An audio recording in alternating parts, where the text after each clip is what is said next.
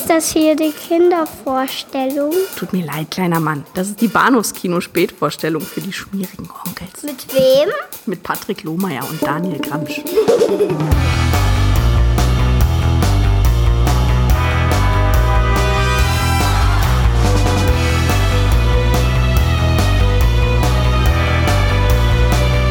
Hallo und herzlich willkommen zu Episode 295 des Bahnhofskino Podcast. Mein Name ist Patrick und bei mir ist der Daniel. Hallo. Hallihallo. Ja, gute Laune, würde ich sagen, heute Ach, Abend. voll. ja. Ich freue mich total auf unser Programm heute. Ja, Daniel und ich hatten ja schon das Vergnügen, kurz mal in die Trailer reinzulinsen, über die wir heute Abend parallelieren und das war ein Spaß. Ja, auf jeden Fall. Es ist, es ist tatsächlich so ein großer Spaß, dass ich äh, deinen, deinen, deinen Ankündigungsspruch ernst genommen habe und ich habe mir jetzt mal ein Bier aufgemacht. Ah, fantastisch. Ja, und natürlich, und natürlich fi- fi- filmisch interessant. Ja, Pabst Blue Ribbon. Fuck Heineken. Oder Heineken Fuck. Ich weiß nicht genau, wie, wie er es sagt, aber Blue Velvet. Sehr schön. So oder so, alles richtig. Und ja, wir sprechen heute Abend über Kinotrailer des Jahres 1984 und an erster Stelle äh, vielen, vielen Dank an die lieben Hörerinnen und Hörer, die uns da bei Facebook und Twitter zugespammt haben mit reichlich Filmvorschlägen. Wir sind da doch mal so in uns gegangen, Daniel und ich, und haben uns die, möchte ich sagen, die goldigsten Goldstücke rausgesucht. Der äh, Anspruch ist natürlich, die müssen auf der Tonspur auch ein bisschen was hergeben, was dafür gesorgt hat, dass der ein oder andere Titel nicht berücksichtigt werden konnte. Also wer jetzt trauert um, weiß ich nicht, bitte Titel einsetzen, äh, dem sei gesagt, wir reden vielleicht ein andermal drüber. Oder haben bereits drüber geredet. Oder äh, dem sei tröstend gesagt, der Trailer gab vielleicht einfach nicht viel her. Aber die Trailer, die über die wir heute Abend sprechen, die sind akustisch reizvoll, könnte man sagen. So hoffen wir zumindest. Ich finde schon, ich, ja, doch. Kino-Trailer des Jahres 1984. Wir haben uns jeweils für die deutschsprachigen Trailer entschieden, weil Nostalgie-Bonus zum einen, zum zweiten einfach festgestellt, wenn man dann sowas sich anhört, beziehungsweise hier auf so, in so ein reines Audioformat packt und auch dann darüber hinweg redet, ist das einfach ein bisschen ergiebiger, glaube ich, für den Dialog auch zwischen uns beiden und auch für euch da draußen, die uns zuhört, als wenn wir jetzt dann englische Dialoge unterbrechen mit deutschem Gesabbel. Ja, das und natürlich einfach auch der Nostalgie-Aspekt, weil, naja, 84 hat man eben so eine Trailer doch zumeist auf Deutsch gesehen. Was? Ja, hast, Du natürlich. hast, mit, du hast mit acht Jahren noch nicht Film im O-Ton geguckt. Nee, Also, ja, richtig. Ähm, genau. Und selbst ein paar Jahre später sind diese ganzen Trailer ja dann auch auf Videokassetten Hm? erschienen. Ne? Liebe Videofreunde, ja, und nun viel Spaß beim Videoprogramm Ihrer Wahl. genau. Das vermisse ich ja ein bisschen, ne? Ja, ja. mm, ich- Also als ich noch mehr Lebenszeit einfach zur Verfügung hatte, um mir DVDs in voller Länge anzusehen, habe ich auch immer die Trailer mitgenommen, muss ich sagen. Mittlerweile bin ich leicht genervt. Und gerade Disney, also vor allem bei einem Animationsfilm, Ja. schafft es ja immer noch ungefähr so fünf bis acht Trailer zu packen vor den Hauptfilm. Und als Vater eines jungen Kindes, mit dem man eben relativ viele Animationsfilme dann auch guckt, auf äh, physikalischen Medien, also wir streamen ja nicht nur, wir gucken ja meistens tatsächlich, wir, wir werfen ja dann die DVD oder die Blu-ray ein, ist das schon anstrengend, wenn dann so zum 28. Mal Winnie the Pooh läuft und man muss dann so skip, skip, skip, skip und der Kleine schreit, wann fängt der Film an, Papa? Ich, ich tu, Kind, ich tu doch, was ich kann. Ja, in der Tat. Ich glaube ja, für, für, für Trailer ist ja heutzutage auch deutlich mehr YouTube zuständig. Darüber wird vielleicht auch nochmal zu reden sein ein andermal, wenn wir uns dann über die gute alte Zeit unterhalten, wo wir äh, briefmarkengroße Trailer von äh, Star Wars The Phantom Menace geguckt haben. Uh, in, in, ich habe dafür Geld ausgegeben, ne? Ernsthaft, so eine Scheiße. Ich habe irgendwie ein- so, so, eine, so eine selbstgebrannte äh, DVD oder was nicht sogar eine CD, die nur am Computer lief. Mhm. Auf jeden Fall, das war, das war halt ein großes Ding. Das muss, da, da waren irgendwie, kann auch fünf, sechs Clips drauf und ich habe dafür, was ich, einen Zehner oder sowas hingelegt, also das, was ich dringend sehen wollte und ich hatte selber noch keinen Internetzugang. Ah. Damals in grauer Vorzeit, so Mhm. kurz nach dem Krieg. Wir hatten ja nichts. Und manchmal nicht einmal das. womit fangen wir heute Abend an? Vier Fäuste gegen Rio. Ja, So lautet der Da erste sind Trailer. sie wieder. Bud Spencer und Terence Hill in ihrem neuesten Film. Einem K.O.-Schlag für ihre Lachmuskeln. ja. Vier Fäuste gegen Rio. Uh, was für ein Trick. Terence Hill und Bud Spencer. Also, wenn mich mein Gedächtnis nicht komplett im Stich lässt, sind wirklich alle in Vier Fäuste gegen Rio enthalten, in optischen Tricks mit den Doppelten, wo Spencer Hill im Film enthalten sind, auch im Trailer enthalten. Ja, mehr ist da, glaube ich, nicht, ja. Ja, da ist wirklich nicht mehr. Das, Hätte ja gleich im Platz bleiben können. mehr hat der Film auch nicht zu bieten. Aber man sollte ihn trotzdem sehen. Äh, dazu vielleicht gleich noch ein paar Worte. Gar nicht mal so schlecht. Schatzi, die macht immer drin Schweinebacke. Subtil. Siehst du? Wer kann schon mit dem Hintern reden, ne? Dieses Menü wirst du nicht anrühren. Das ist eine Provokation. Das sieht doch aus, als wenn sich der Chefkoch übergeben hat. Und deshalb wird der Oberkellner selbst den Gewürzprüfer reinhalten. Treten Sie mal zum Vorkosten an, ja? Was soll ich?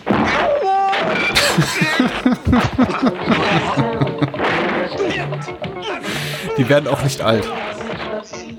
Die Sprüche oder die, die, die. Schauspieler? Weil ich, find- ich dachte gerade so, waren wir die in sind ganz schön alt geworden. Wir Ja. wollen dir ja nicht wehtun. Wir wollen nur das kleine Zettelchen. I just wanna bring a saxophone in my. When they visit War ein Brüller damals. Darf ich Ihnen die Tür aufhalten, Senor? Wie Ihr Türöffner hier aussieht, sehen bei mir zu Hause die Bullen Nicht aus. nur bei Ihnen zu Hause. Ich bin ein Bulle. Raus jetzt! Eine Weltstadt steht Kopf durch den Wirbel, den zwei Männer hier veranstalten. Was den beiden an Blödsinn aus den Ohren spritzt, das fällt hier nicht in einem Jahr als Regen Der Texter hat übrigens auch für die Hörzu gearbeitet, glaube ich. dich im Stich lassen. Hast du gehört? Ich will deinetwegen nicht eine Million Dollar verlieren. Aber jetzt ramme ich mir erstmal den Suppenigel für zwei Personen in die Kiemen. Ist einer meiner liebsten Buddy Fresh-Sprüche. Ich glaube, dass äh, der andere ist aus äh, den zwei Himmelhunden, wo er dann sagt, äh, ich bin so hungrig, mein Blüschen flattert schon oder sowas. Also, ich mag immer noch, äh, ich beiß dir eine Beule den Bauch. Wir sollen reinkommen. So dachte ich's mir.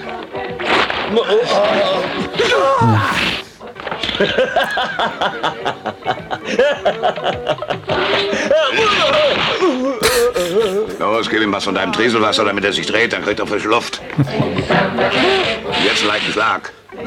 Nicht Schleichel, einen Schlag, er soll sich drehen. Terence Hill und Bud Spencer in Form wie Ja. noch nie. In einem Film von E.B. Kluscher. Ibi Kluscher, sehr schön. Vier Fäuste gegen Rio. Wer, wer zum Teufel ist Ibi Kluscher? Es ist Enzo Barboni, also wir wissen das, weil das ist ja sein Pseudonym, was er immer für seine äh, Terrence und Bud-Filme benutzt hat. Aber ich- ich meine, andere Italo-Regisseure haben sich wenigstens coole Pseudonyme gegeben, aber Jack I Steele oder sowas. ja, natürlich. Vielleicht klang es für ihn wie BB King oder so. Keine Ahnung. Ich, äh, ja, ich, ich, ich erinnere mich tatsächlich daran, als ich diesen Trailer das erste Mal sah und ich war ja, ich war ja völlig von Socken, ne? Also ich, ich fand das, ich fand also gerade die, die, die, Tricktechnik fand ich hier faszinierend damals. Ich fand das unglaublich komisch und vor allem habe ich äh, die Gelegenheit, tatsächlich einen Bud Spencer und Terence Hill Film im Kino sehen zu können. Ähm, das, die hat mich ja total begeistert. Ach, Mein- ich mein- jung. Nee, mein, mein, mein Bruder und mein, äh, mein Vater waren große Fans und die hatten halt äh, das Krokodil und sein Nilpferd gesehen und ähm, verschied verschiedene andere Sachen. Mhm. Und ich glaube, zu der Zeit hatten sie halt schon lange keine Filme mehr rausgebracht oder auch keine, die so wirklich wahnsinnig erfolgreich waren. Genau, und dann kam der da und äh, ich habe ich hab natürlich dann, äh, wie hat mein großen Bruder und mein, mein Vater bebettelt, angebettelt, dass wir, dass wir in diesen Film gehen. Und das haben wir dann auch tatsächlich getan. In einem kleinen Kino, in dem jetzt mittlerweile, glaube ich, ein 1-Euro-Markt ist, äh, bei, bei, bei mir hier mehr oder weniger um die Ecke. Super kalt, super zugig, Holzklappstühle waren das damals. Das war so ein richtiges, muchtiges äh, Bezirkskino. Ja. Aber, aber die, die, die, die Möglichkeit, halt diesen Film da zu sehen, das war, war einzigartig. Ich, entsprechend, entsprechend säuerlich war ich dann, als ich äh, von sowohl meinem Vater als auch meinem Bruder hören musste, dass sie den Film jetzt nicht so gut fanden. Ja, also nicht so ich- gut wie die alten. Ah, ich wollte schon gerade sagen, ist vielleicht ein Sakrileg, aber ich war auch kurz davor, vor knapp zu sagen, und ich sag's jetzt einfach auch, ich finde den nicht so wahnsinnig gut. der, Tra der Trailer ist schon so mit das Beste. Wobei Ja. man eben auch sagen muss, das kam am, ziemlich am Ende ihrer gemeinsamen Schaffensphase. Ich glaube, danach kamen dann nur noch die Miami Cops, ein, zwei Jahre später. Und dann haben sie ja, glaube ich, zehn Jahre lang die, die, die Fäuste ruhen lassen, zumindest als Doppel, bis sie dann nochmal mit die Troublemaker so ein quasi Comeback versucht haben in den 90ern. Aber ich mag die alten Sachen auch lieber tatsächlich. Äh, Wobei, also da haben sich meine Gefühle auch ein bisschen gewandelt. Als ich äh, jünger war, fand ich den ziemlich super. Wobei ich noch superer fand, wenn äh, Buddy allein unterwegs war. Also wir hatten den, glaube ich, schon mal Ja, ja. grauer Vorzeit über äh, den Groß mit seinem außerirdischen Kleinen gesprochen und den fand ich als Kind am allertollsten von allen. Äh, mittlerweile hat sich da auch meine, mein Geschmack ein bisschen gewandelt. Ja, ja, ja. Mit, mit der rechten und linken Hand des Teufels oder den, den bohnenfressenden Engeln, äh, bohnenessenden Engeln, Entschuldigung, die sind, die sind glaube ich, auch von Enzo Barboni. Äh, kannst jetzt wirklich nicht mithalten, aber es, es ist okay. Es ist gut. Ja. Ich, glaub, ich glaube, ich mochte, ich mochte Terence Hills äh, Charaktere, die er, die er gespielt hat. Also ich meine, meistens immer den gleichen, mit den flapsigen Sprüchen und so mochte ich, glaube ich, immer lieber als das, was Bud Spencer da, da, da so hergab. Ähm, mu- muss aber auch sagen, ich fand, ich fand sie zu zweit immer lustiger als einzeln. Ich weiß gar nicht. Lustiger ja. Lustiger ja, auf jeden Fall. Ich versuche mich gerade zu erinnern, meine liebsten Buddies, aber ja, die waren in Ordnung. Aber nie so wirklich komisch. Mm, Und äh, Terence Hill hatte keinen guten Run, wenn ich mich an das erinnere, was ich über ihn gesehen habe alleine. Also insbesondere der Supercop, den, den Supercop mag ich zum Beispiel für den schönen Score von Oliver Onions, Ja. von den Die DeAngelis Bruder, aber, aber das Die- war's auch. Die neulich uns in Berlin waren. Ja, Unglaublich. warst du da? Nee. Ich, hab's, ich, hab's, ich bin dran vorbeigefahren an der, äh, an der Columbia-Halle oder sowas. Dachte, ach ja, stimmt, das hatte ich irgendwie gelesen. Ah, verdammt. Naja. Ich meine, ehrlicherweise, ich habe auch keine Ahnung, was die tatsächlich so für Musi- Musik sonst gemacht haben, die beiden, äh, wenn, wenn sie nicht gerade, keine Ahnung, welche Dune-Buggies besungen haben oder so. nee, habe ich nicht gesehen. Ja, Nobody ist natürlich, ist natürlich äh, ein brillanter Film. Ja, ähm, aber wie, wie, wie viele klassische Duos funktionieren sie eben einzeln nur sehr bedingt. ja, siehe Laurel, Hardy, Lewis, Das- Martin. Ja, das ist so. dieser Spruch wird die Annalen der Filmkritik eingehen. Wie viele Duos funktionieren sie einzeln nur bedingt? Das ist, das ist doch eine allgemeingültige Wahrheit. Ich finde das sehr gut. Das könnte man eigentlich Ja. schon so Und ich bin erst beim ersten Bier, ja. wie einst Mose in die Steintafel metzeln. Äh, meißeln, Entschuldigung. Oh Gott, jetzt war schon so weit. Der funktioniert übrigens auch nur mit seinem Bruder. Stimmt. Wir Hm? müssen ein bisschen Italo-Quatsch gucken jetzt. Wir müssen jetzt Italo-Quatsch gucken. Hm? Oh ja, ich bin für Italo-Quatsch zu haben. Arthur 2, der Unbesiegbare. Hört sich zumindest Oh. gut an. Habe ich nie Ja. gesehen, aber hat Nee. interessante Geschichte. Arthur, der Unbesiegbare. Das ist die Synchronstimme von John Goodman? Kraft. Bin mir nicht sicher. Nur er widersteht den Mächten der Finsternis, die das lebensspendende Licht zerstören wollen. Sieht aber scheiße aus. Seine Feinde setzen Oh. alles daran, ihn zu vernichten. Ja. Aber Er hält das doch Schicksal der beeindruckend, ja. ganzen Menschheit in Kentucky Fried Händen. Movie trifft äh, äh, Ritter der Kokosnuss. Motiv ist Arthur, der Unbesiegbare. Und Wagner ist auch Der dabei, oder? Leib und Leben dem Kampf gegen die wilden Horden des Das ist Genghis Khan. die mit aller Macht Ja, versuchen, den ich meinte, die Musik der war- Ja, ja, ja. Wissenschaft seines Meisters an sich zu bringen. Arthur, der Unbesiegbare. Was für eine Frise. Was ein Schwert. Also ich finde den Trailer ja ursympathisch, aber Ja, ja. Selbst, selbst der hat schon so ein bisschen dramaturgische Durchhänger, möchte ich sagen. Selbst bei dem denkt man schon, ah, die Einstellung dann an so ein bisschen zu lang. Ich möchte mir gar nicht ausmalen, wie das im fertigen Film aussieht. Vielleicht tue ich jetzt aber auch. Arthur 2, Nur dem Unbesiegbaren, total unrecht. Ich weiß nicht, wir haben den ersten gesehen, von daher. Der war, ein, Arthur, der war okay, meine ich mich zu erinnern. Sendbote der Götter. Unerschrockener Ich glaube, meine, meine Freude am ersten Teil daraus spricht einfach auch Nur die, sein ähm, Herz ist verwundbar. die Tatsache, dass ich ihn jetzt auf großer Leinwand in in der Originalkopie sehen durfte. Ja, ja. Ich glaube so auf, auf einem kleinen Bildschirm. Oh. Sie Oh, bringen Tod, Vernichtung und unendliches Leid über ein friedliches Volk, das unfähig ist, sich selbst zu verteidigen. Auf Doch jeden er Fall ist fährt unter sie wie ein Racheengel. Ein Supermann in seiner Kraft. Superman auch in seinem Zorn. Superman in seiner Kraft. der Unbesiegbare. Ähm, äh, die Trailerstimme ist aber auf jeden Fall auch in äh, Kentucky Fried Movie zu hören. Samuel L. Bronkowitz präsentiert. Mutig nimmt er jede Arthur 2. Herausforderung an. Er wirft sein Leben in die Waagschale und tötet ohne Gnade, um unschuldiges Leben zu retten. man wiederholt sich dann auch gerne mal so. Hatten wir das nicht schon mal bitte? Tötet ohne Gnade. Aber Arthur, der Unbesiegbare. Unerschrocken stellt er sich den Urmonstern der Tiefe. ist ihm gerade sein Schwert aus der Hand gefallen. Das Schöne ist ja, wenn die, die Kopie ist so schlecht, die wir gerade angucken, dass man eben nicht genau erkennen kann, was da passiert. Und es sieht so aus, als hätte er sich sein Schwert gezogen und es wäre aus der Hand gefallen. Besteht er im Kampf gegen die Tücken und Waffen seiner Gegner. Wo immer er auftaucht, verbreitet er Angst und Schrecken unter seinen Feinden.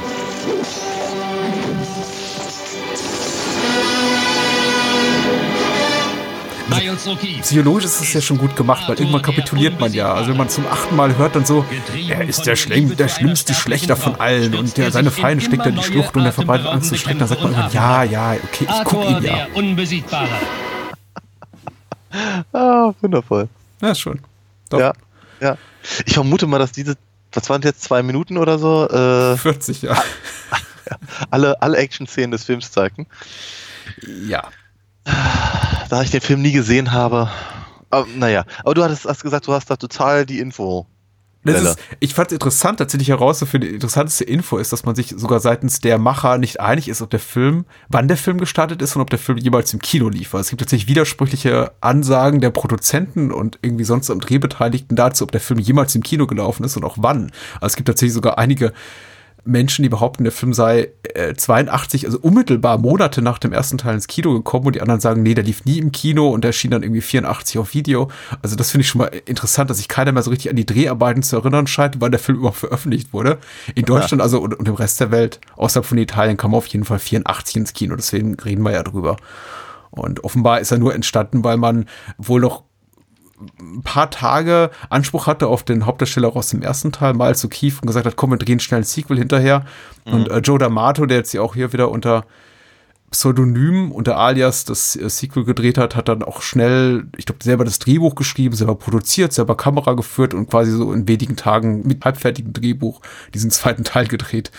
Ja. Ähm, und so sieht der Film dann eben auch aus. Und äh, D'Amato hat sich wohl, da, da gibt es auch schon ein Zitat darüber beschwert, dass Miles O'Keefe irgendwann in den wenigen Monaten zwischen dem Dreh des ersten und zweiten Teils sehr religiös geworden sei und sich plötzlich Okay. geweigert habe, äh, Szenen mit ja, barbusigen Frauen oder extremer körperlicher Gewaltanwendung zu spielen. Und das hat den Dreh so ein bisschen erschwert, weil darum geht es eigentlich in Arthur 2, der Unbesiegbare.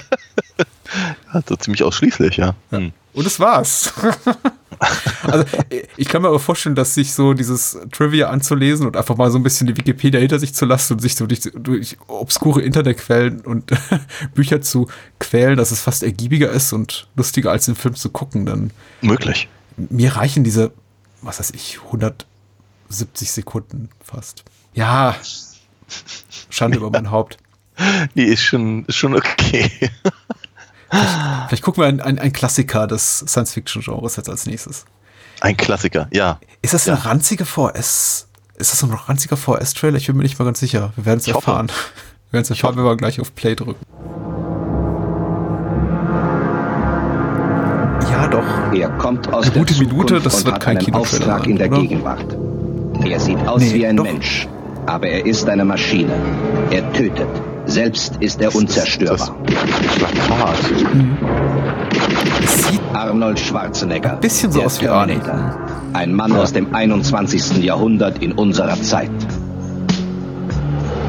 Hey Daniel, wir sind auch Männer aus dem 21. Jahrhundert. Ja, in unserer Zeit, völlig richtig. Er ist kein Mensch. Er ist eine Maschine. Er ist der Terminator. Was will er denn von mir? Du kannst nicht mit ihm verhandeln.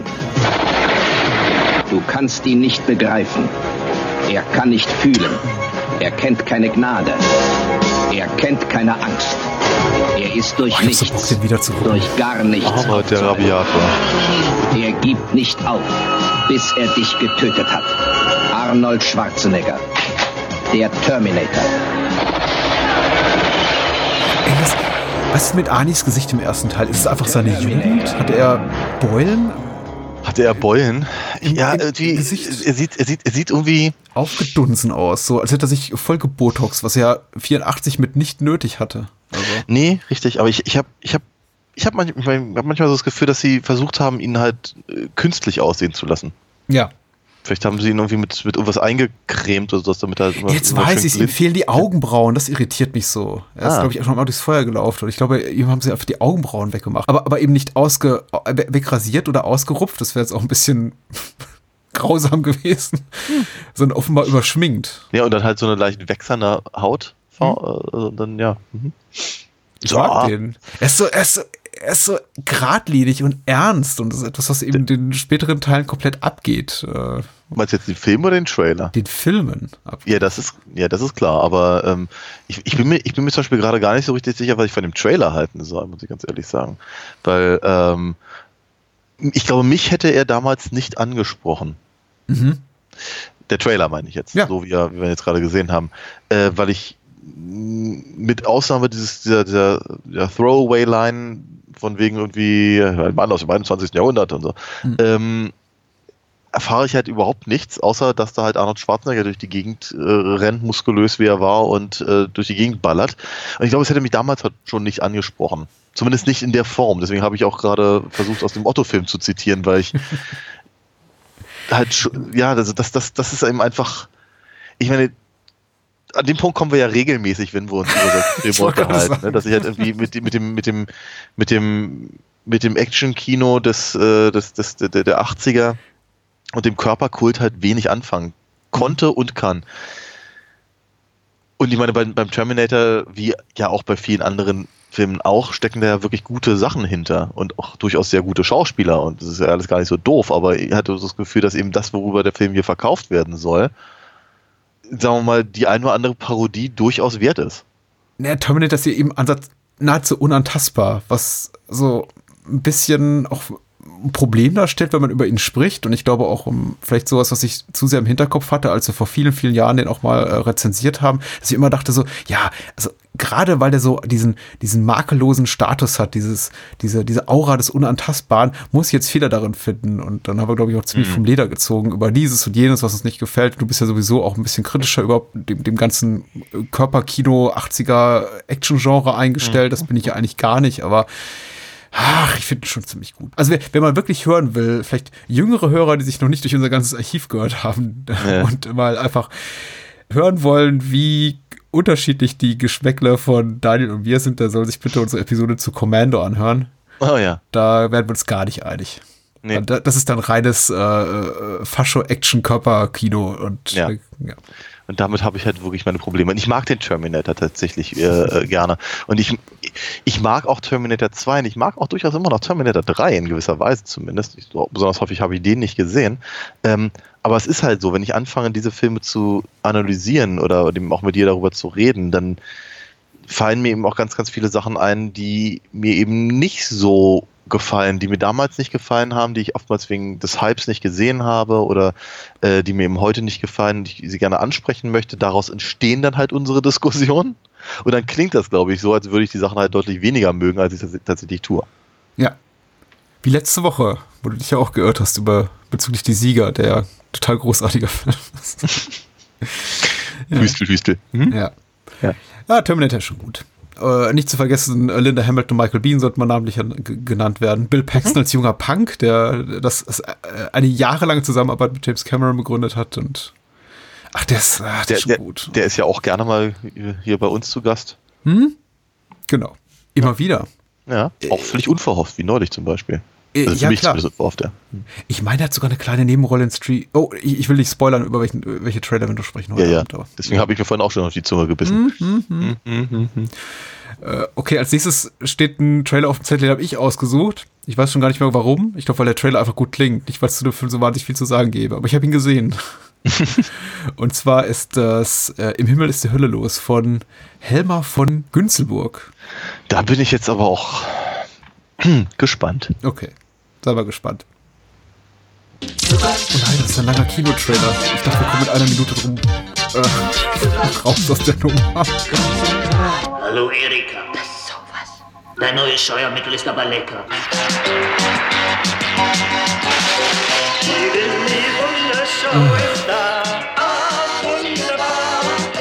Der junge, relativ schlanke Dirk Bach. Nur verhältnismäßig zumindest, ja. Mein Sohn liebt, liebt ja Dirk Bach, ähm, weil er früher die Captain Sharky CDs äh, Hörspiele gesprochen hat. Ah, Mittlerweile ja. macht das, glaube ich, Axel Prahl, möchte ich sagen. Aber die sind scheiße. Also, Ja. Ja. ah, Billy Zöckler. Ich weiß. Ich habe den in sehr jungen Jahren gesehen und er hat mir irgendwie einen Nerv getroffen. Also ich fand den als Kind super. Der lief irgendwie im dritten relativ häufig eine Zeit lang. Und Also rein vom, rein vom Trailer her. Scheiße! Du isst jetzt sofort das auf oder ich hole die Polizei! Hier ist deine Nudelsuppe. Ich bin vergiftet. allein diese, diese strategisch sehr geschickt platzierten äh, Jahrprodukte von Rewe überall in der Wohnung von Billy Zöckler, die äh, Mimi spielt hier, die sich in diesen Showmaster verliebt. Ähm, Was ich aus dem, aus dem, aus dem Trailer jetzt nicht hätte sagen können. ja, muss auch sagen, ein ein extrem schwuler Film, Ja. was jetzt kein äh, Qualitätskriterium ist, sondern ist einfach so. Ähm, Dirk Bach spielt mit äh, diverse andere Ikonen der deutschen Schwulbewegung. Und ist lustig. Ist auch Camp. Also. Ja. Also. Und hat gute Songs. Was mir natürlich alles als, als, als 8, 9, 10-Jährige gar nicht berührt hat. Das war einfach ein, ein toller Film. Also, ich, ich kann, ich, ich, ich kenne ihn leider nicht, oder zumindest, nee, ich glaube, ich kenne ihn einfach nicht. Der Trailer macht mich jetzt gerade gar nicht an. Also gar nicht, gar nicht. Könnte ich mir auch vorstellen, dass wenn ich ihn sehe, dass er, dass er vielleicht dann doch einfach mehr zu bieten hat. Also ich, Keine ich, Ahnung, ich habe ihn seit 20 Jahren plus nicht gesehen. Ich fühle fühl mich halt gerade so ein kleines bisschen erinnert an sowas wie Müllers Büro. Ja. Oder, oder, oder was die Geiervalley oder, oder so, so, eine, so eine Sachen. Oder äh, Earth Girls Are Easy, wenn wir schon wenn wir was, was Oh, ja, haben. mm. Also einfach so Sachen, wo ich irgendwie denke, also beim, beim, beim, beim ersten, also vom, vom Trailer her, ach nee, danke. Vom ersten Mal gucken her, äh, was war das jetzt? Und mit genug, mit genug äh, Alkohol und ein bisschen, bisschen Abstand vielleicht gar nicht so uninteressant. Ich weiß es nicht, kann, aber von dem, von dem Trailer kann ich halt wirklich nicht viel sagen. Überlegst du, der Film ist relativ kurz und äh, macht Spaß. Ich, er hat das Problem, was viele inhaltlich ähnlich gestrickte Produktionen haben, wa- was ich immer so gerne das Kalkofe-Problem nenne, was ja auch Kalkofe selber kommentiert hat irgendwann, nämlich das Fernsehen oder Unterhaltungsfernsehen und dann später auch das, was äh, wir jetzt heutzutage als, als Reality-Formate äh, umschreiben, irgendwann so niveaulos und schlecht und eben, da ist das böse Wort trashig wurde, dass eine Parodie oder der satirische Kommentar darauf eben jetzt rückblickend brav wirkt im Vergleich zu dem Schrecken der Realität, mit dem wir heutzutage leben müssen. Ja. Also so eine Unterhaltungsshow-Parodie, wo eben Dirk Bach äh, als, als Showmaster Willi irgendwas, Willi Dingsbums da, da Ja. so, so, so ein Trash-Format moderiert. Das ist eben die Art von Abendunterhaltung, mit der wir spätestens seit, möchte ich mal sagen, seit der Jahrtausendwende jeden Tag leben. Da ist nicht mehr viel, viel Parodie oder Satire hinter. Das ist einfach die, die schreckliche Wahrheit. Ja, ja, Das ist ganz süß. Ja. Ja. ja ich ich habe ja, ich habe ja, ich habe ja durchaus halt so ein, äh, ich habe ja ein Fable für, für so campige Sachen. Aber der Trailer hat mir jetzt einfach nichts gesagt. Also einfach, weil ich nicht weiß, was. Der Film sagt mir, okay, guck, guck mal, ist schrill. Ja, der ist schrill. Ja, aber wir, das ist oftmals halt einfach für mich nicht genug, um jetzt den Film anzugucken. Weil ich fand jetzt nichts lustig daran zum Beispiel. Ich habe keine Ahnung, worum es geht in dem Film. Die, äh, ich seh- sehe, oh ja, Dirk Bach mochte ich damals ganz gerne, bevor er angefangen hat, äh, ähm, äh, sich fürs Dschungelcamp zu prostituieren. Billy Zöckler ja auch von mir aus und auch anderen Nasen, die man da so erkennt. Brr, Ist aber jetzt erstmal kein, also ist ein Ist schwieriges Ordnung, ist in Verkaufsargument. Ordnung. Es ist in Ordnung. Ja. Die Hauptfigur, also Billy Zöckler, spielt Mimi, Mimi Schrillmann. Das sagt eigentlich auch fast schon alles über Ja, die drin, Tonalität ja. des Films. Ja, ja. Sei es drum, egal, egal. Lass uns, äh, lass uns Jackie Chan oder Jackie Chan gucken. Chain, ja. Ah. Der, der, Anführ, der Anführer der Chen Gang. Ja. Oder so. Ja, darüber wird ein bisschen was zu sagen sein, auf jeden Fall. Willkommen in Barcelona, Spanien. Barcelona. Mit Z. TZ? Weltstadt an der Costa Brava.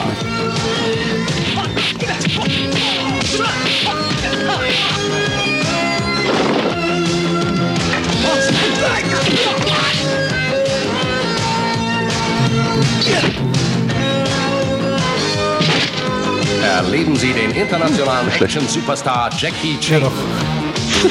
Mit Sammo Hung, Yuen Biao, der entzückenden ehemaligen mit Spanien Lola Forna. Ja. Vorne. In der Powerman, Powerman, Powerman, Powerman, Powerman. Ein rasantes Abenteuer. Spannend und knallhart.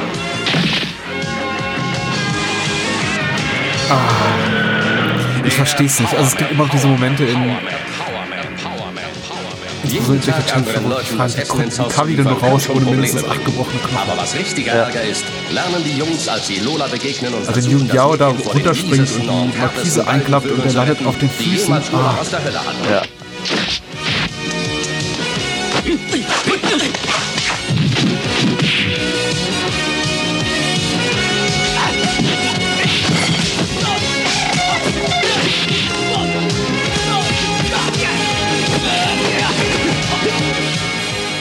Hast du die mal Gänze gesehen? Nee. Also der Kampf hier gerade, den man, den man kurz sah mit äh, Danny the Jet, das ist so, ich glaube, er hat in, in zwei auf, äh, Filmen mit Jackie Chan einen Auftritt und der ist wirklich der Gott zum grandiosesten, was Jackie jemals gemacht hat. Ich sag Jackie, als ob ich ihn kennen würde. Chan. Chain, Entschuldigung. Okay, warum heißt das Ding Powerman? Schwierig. Weil, weil man zumindest von, von Seiten des deutschen Verleihs, glaube ich, davon ausging, dass nur Jackie Chan wirklich interessant ist und man eben die, die Filme so betitelte, als würde er die alleinige Hauptrolle spielen. Er hat ja mehrere Filme gemacht, ich glaube insgesamt fünf mit seinen Brüdern aus dem aus der Peking Opera, wo er auch äh, studiert hat. Mhm. Tanz und Schauspiel, also mit Yun Biao und Sammo Hung, der ja auch Regie geführt hat. Aber die Filme sind überwiegend also so betitelt, als ob nur er mitspielt. Äh, ich Okay. glaube, im Jahr drauf kam ein Film raus, der hieß im Original, Originaltitel kenne ich nicht, aber der hieß äh, My Lucky Stars und der Mhm. heißt dann seines des deutschen Verleihs Tokyo Power Man. Und da spielen Ja. eben auch wieder Biao und Hung mit, äh, aber die Mhm. werden dann einfach so, zumindest titelseitig, einfach ignoriert. Hm. Sah aber gut aus. Immer, wie, wie, wie kommst wie kommst mit Barcelona? wie, wie, wie, wie kamen die auf die Idee, da, das, das, das zu drehen? Zum einen Anbietern an internationalen Publikumsgeschmack und zum anderen, weil es relativ schwer, also Jackie war super populär einfach zu der Zeit in Hongkong und da ist eben immer sein größter Wunsch war eben Stunts zu machen im, in, auf Größen, in großen öffentlichen Räumen gab Ja. es einfach in Hongkong fast gar keine Möglichkeit mehr. Also man sieht es tatsächlich teilweise in seinen Filmen, die er Anfang der 80er schon gemacht hat in Hongkong, wo du eben diese Verfolgungsjagden hast oder Kämpfe und im Hintergrund siehst du diese Hunderten oder manchmal Tausende Schaulustige, die da stehen, hinter so Mhm. Absperrung und die Szene ab komplett unglaubwürdig lassen, äh, wirken Ja. lassen, weil du eben siehst, es ist ein abgesperrtes Set, aber eben mitten in, im, im Stadtkern. Und Mhm. im, im, in Barcelona hatten sie eben dieses Problem einfach nicht. Da äh, Mhm. hatten die spanischen Behörden relativ schnell ihr Okay gegeben und gesagt, hier komm, du darfst bei uns drehen. Und Mhm. da war eben keine Jackie Chan Mania. Also er konnte relativ Ja. frei sich bewegen und dann quasi unter freiem Himmel dir seine Stunts zum Besten geben. Sieht schon gut aus. Ja, ja, auf jeden Fall. Und man sollte mal Sammo Hung auch nochmal namentlich erwähnen, ganz deutlich, habe ich ja schon getan, der ist ein wirklich äh, großer Dinge verdient gemacht im Hongkong-Kino. Auch nicht nur ein toller Kampfkünstler, sondern eben auch ein toller Regisseur. Und er hat so mit die besten Sachen einfach gemacht mit Jackie. Mhm. Ähm, bevor Jackie Chan dann irgendwann zum Kontrollfreak wurde und selber Regie geführt hat bei all seinen Filmen. Ja, cool, ja. Würde, würde, würde mich auch prinzipiell mal interessieren. Klar. Machen wir doch glatt. Wollen wir ein bisschen, wollen wir ein bisschen rocken jetzt? Ja, lass es, lass es, lass es voll abgehen hier. Walter Hill wird ja immer wieder gewünscht und zumindest können wir heute mal Trailer bieten. wir reden über äh, den Trailer, wir gucken uns jetzt den Trailer an zu Straßen in Flammen, Streets of Fire aus dem Jahre 84. Ich hol sie mir wieder. Und dich hol ich mir dann auch. Klar kommst du. Und ich war. Uh, war der jung. Mhm. Unfassbar. Ja. Das sah schon immer creepy aus. Also. Ja, ja, ja. Hier sind Sie mittendrin in einer Welt, die verdammt anders ist als die, die Sie kennen. Hier ist der Rock-König. Verdammt nochmal. Und das einzige Gesetz ist eine geladene Waffe. Hier gibt's Schönheiten. Guck dir die Show an, ist echt gut. Schön. Diese Typen. Ich will Tom Cody. Und einen, der Mut hat. Von jetzt an geht's um alles. In Straßen in Flammen.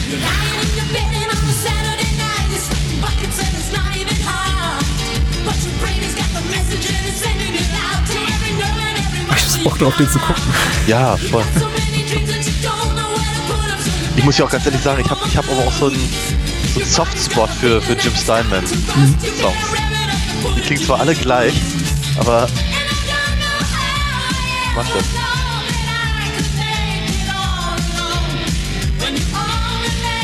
Ich habe den Film an irgendeiner Stelle mal kritisiert. Ich weiß nicht wofür, weil ich mag ihn sehr gerne. Gibt es auch eine schöne Blu-ray von Koch, äh, sei mal hiermit auch erwähnt, Domut erwähnt, auch relativ preiswert zu haben. Aber mir gefällt eigentlich alles an dem Film herausragend gut, bis auf den Hauptdarsteller äh, Michael Paré. Das ist einfach. Ah, ich mag ihn nicht. Also, weil der, der Rest des Casts so, so gut ist einfach.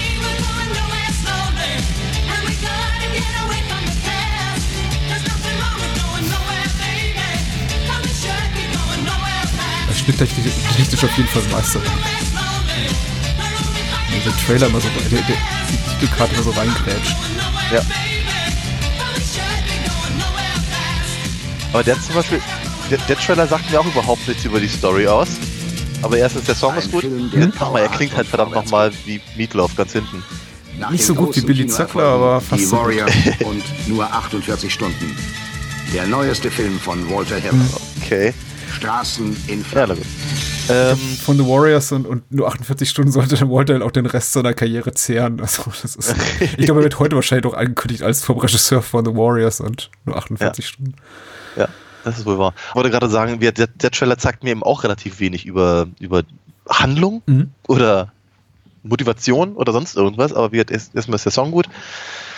Äh, und zum anderen sind die Bilder klasse. Ja. Und es, es, es ist eben, äh, der, der Trailer ist eben aber auch großartig geschnitten, sodass es eben auch wirklich zu der Musik passt und all das. Und äh, wie du ganz richtig sagtest, irgendwie Bock macht, den sich anzugucken. Oh, ich mag den. Ja, tatsächlich. Er ist auch so richtig 80er. Ich weiß, ich möchte ihm auf dieser, dieser 80er Nostalgiewelle reiten und rumtreten und ach, das ist alles so toll. Aber natürlich, äh, wir sind eben, ich bin eben mit diesen ganzen Gesichtern, die auch darin mitspielen, aufgewachsen. Ich weiß gar nicht, ob man im Trailer Bill Paxton sieht, da ist er schon wieder, aber ich glaube, er hat nur eine Ja. kleine Nebenrolle, aber er spielt auf jeden Fall mit. Aber auch Diane Lane und Rick Moranis, äh, Willem Dafoe haben wir schon erwähnt. Das waren eben auch so, ja, das waren eben auch so die Gesichter, die uns durch unsere, unsere Kindheit und Jugend begleitet haben. Und dann, Klar, äh, ja. ist, ich, ich sehe sie einfach gerne. Und Walter Hill hat, äh, war, war zu Recht sehr stolz auf die Optik des Films. Die haben den mit, äh, vergleichbar vielleicht noch mit Werken wie Barry Lyndon von Kubrick da mit diesen extrem lichtempfindlichen Linsen gedreht, sodass sie eben auch nachts ohne künstliche Beleuchtung auf den Straßen drehen konnten. Äh, der hat eben eine tolle Ästhetik, äh, der Film dadurch. Und, und gleichzeitig sieht man eben auch eben an dieser, diesen, diesen Hochglanz, Schienen von äh, Joel Silver Produktionen. Ne?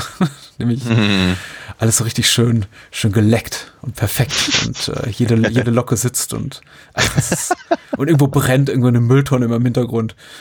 Ist, Ja, wie das halt so ist. Straßen in Flammen. Jim Mit der Steinman. Musik von Jim Steinman.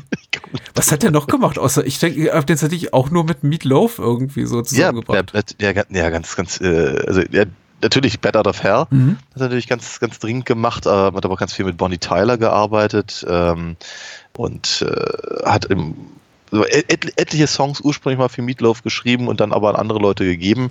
Und aus dem ganzen Kram hat er dann vor ein paar Jahren ja hier ähm, das Tanz der Vampire Musical gemacht. Mhm. Also praktisch alte, alte Songs mit neuen äh, Texten passend zu dem Roman Polanski-Film Mhm.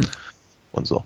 Vielleicht solltest du an dieser Stelle mal kurz auf valinafox.de hinweisen. Ich finde, das ist so gerade weiß, strategisch was- geschickt. So, tanzen wir mal kurz, tanzen wir in die Werbeunterbrechung rein. Das ist wundervoll, aber nur strategisch deswegen geschickt, weil wir auf der Hälfte sind. Ne? ähm, rein inhaltlich hat das wenig zu tun. Trotzdem nehme ich diese Ge Gelegenheit wahr und weise darauf hin, alinafox.de, meine Webseite, auf der man momentan auch immer noch nur Comics kaufen kann. Irgendwann wird man auch wieder was lesen können oder was anderes sehen, wenn ich denn mal die Zeit finde. Wenn man was anderes lesen möchte in der Zwischenzeit, kann man gerne rübergehen zum comicwerk.de. Sollte man dringend tun, sage ich jede Woche, ist aber auch jede Woche absolut so gemeint und kommt aus dem tiefsten Innern meines Herzens. Ich möchte ganz kurz Danke sagen bei den Menschen, die uns unterstützt haben bisher über Patreon und Steady. Das ist äh, super, die Kampagnen laufen gut. Ich kann mir davon immer noch nicht die lang ersehnte Villa äh, Finca auf Mallorca kaufen, aber vielleicht eines Tages.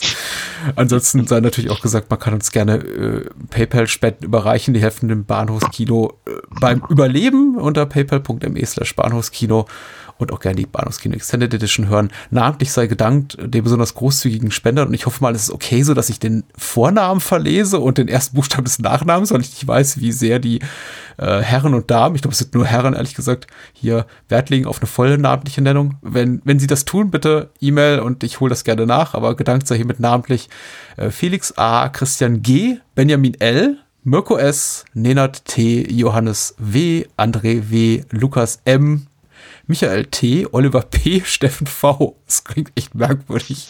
Vielleicht mache ich nächsten Monat doch die kompletten Namen, äh, wenn kein Veto kommt. Vielen, vielen herzlichen Dank und das äh, und natürlich allen anderen auch, die uns über Patreon und Steady unterstützen. Ich bin gerührt, kann ich so sagen. Doch. Nicht geschüttelt. Nein. Ich freue mich jetzt aber auch, ich bin schon so gedanklich beim nächsten Trailer, weil ich habe den so lange nicht gesehen, den Film und den Trailer Aha. auch nicht, dass ich äh, wirklich drauf gespannt bin, was da wohl passiert in diesem Aufzug, in diesem Bürohaus. Ja. Äh, wir sprechen über Abwärts von Karl Schenkel.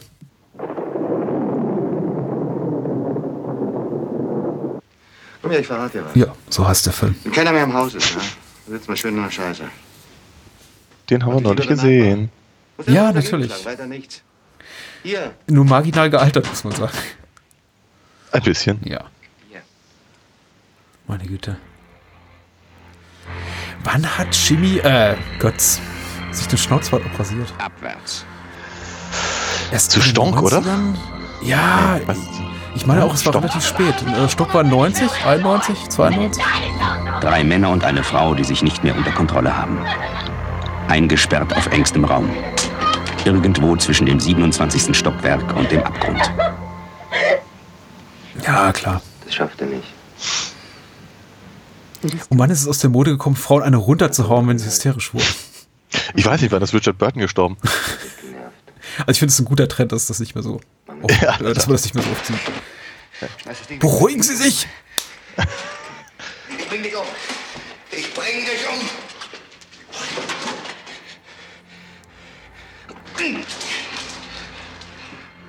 Abwärts. Das ist ja ungewöhnlicher Trailer. Also man, man lässt so Szenen fast in ganzer Länge ausspielen, hat man das Gefühl. Ja. Liebe, Hass, Eifersucht und Geld. Ich kann nicht mehr. Was in dieser Nacht geschieht, erleben Sie in Abwärts. Die haben den Jungen umgebracht. Jesus, ich bekomme Klemmung, wenn er diesen Schacht da runterfällt. Mhm. Ich habe gehört, wie sie gesagt haben, ich bring dich um. Ja, das habe ich auch gehört. Es ist nicht passiert, verdammt Wolfgang Keating mochte ich auch immer sehr gern. Ein bisschen schade um René Sutenlieb, die auch, die, die super war auch in einem Film, den sie mit Paul Verhoeven gemacht hat. Sie haben sie komplett nachsynchronisiert, glaube ich, in der deutschen Ah. Fassung. Okay. Ja, Hannelore Elsen hat sie nachsynchronisiert. Auch das noch. Mhm. Er hat schon abgesahnt.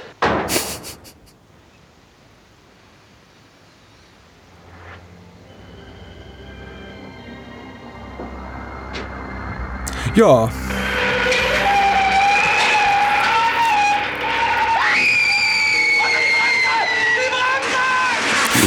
Ah, scheiße. Oh Mann. Was jetzt? Ich mag sowas nicht. Ah. Ich hab, äh, es, es gibt so Sachen, die treffen Nerv. Also, Ja, ja. Ähm, Ja, ja. du, hast, du hast ja auch ein, zwei Phobien, die, die ich jetzt nicht verrate. Danke. Ja.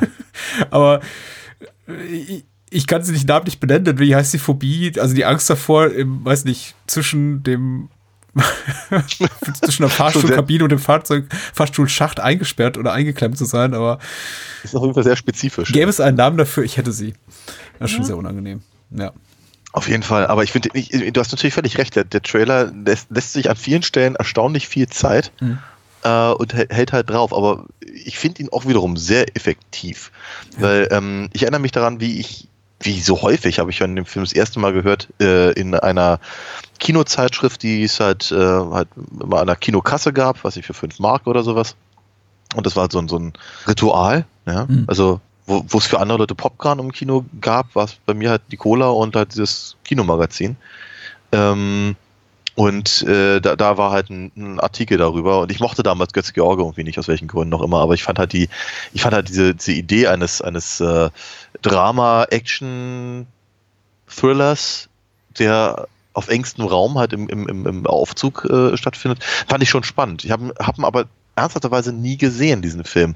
Und wenn ich mir jetzt den Trailer angucke, denke ich mir, das ist halt wirklich effektiv. Da hat man wirklich das Gefühl, das ist eben sehr, sehr beengt und sehr unangenehm, sehr klaustrophobisch, dass dann, ähm, dass dann die, die Emotionen da hochkochen, kann sehr gut nachvollziehen. Ja. Und es ist natürlich, genau wie du sagst, es spielt eben auch mit dieser, mit dieser, mit dieser Angst halt irgendwie runterzufallen. Ich glaube, deswegen, deswegen gibt es ja auch immer diese, diese, diese Freifall-Simulatoren gerne in Form von Aufzügen. Mhm. Siehe, dass ich Disneyland oder im Dungeon oder so. Ja. Ja, der Aufzug als äh, bedrohliches Gefährt oder Fortbewegungsmittel ist, äh, ist grundsätzlich, also ich, mir, mir fallen mindestens zwei, drei Titel ein mit äh, diese effektiv mit dieser Angst, die eben in der Aufzugfahrt steckt, auch äh, spielen. Es gibt auch diesen, der Lift, mh, oder der Aufzug, wie heißt der im Original?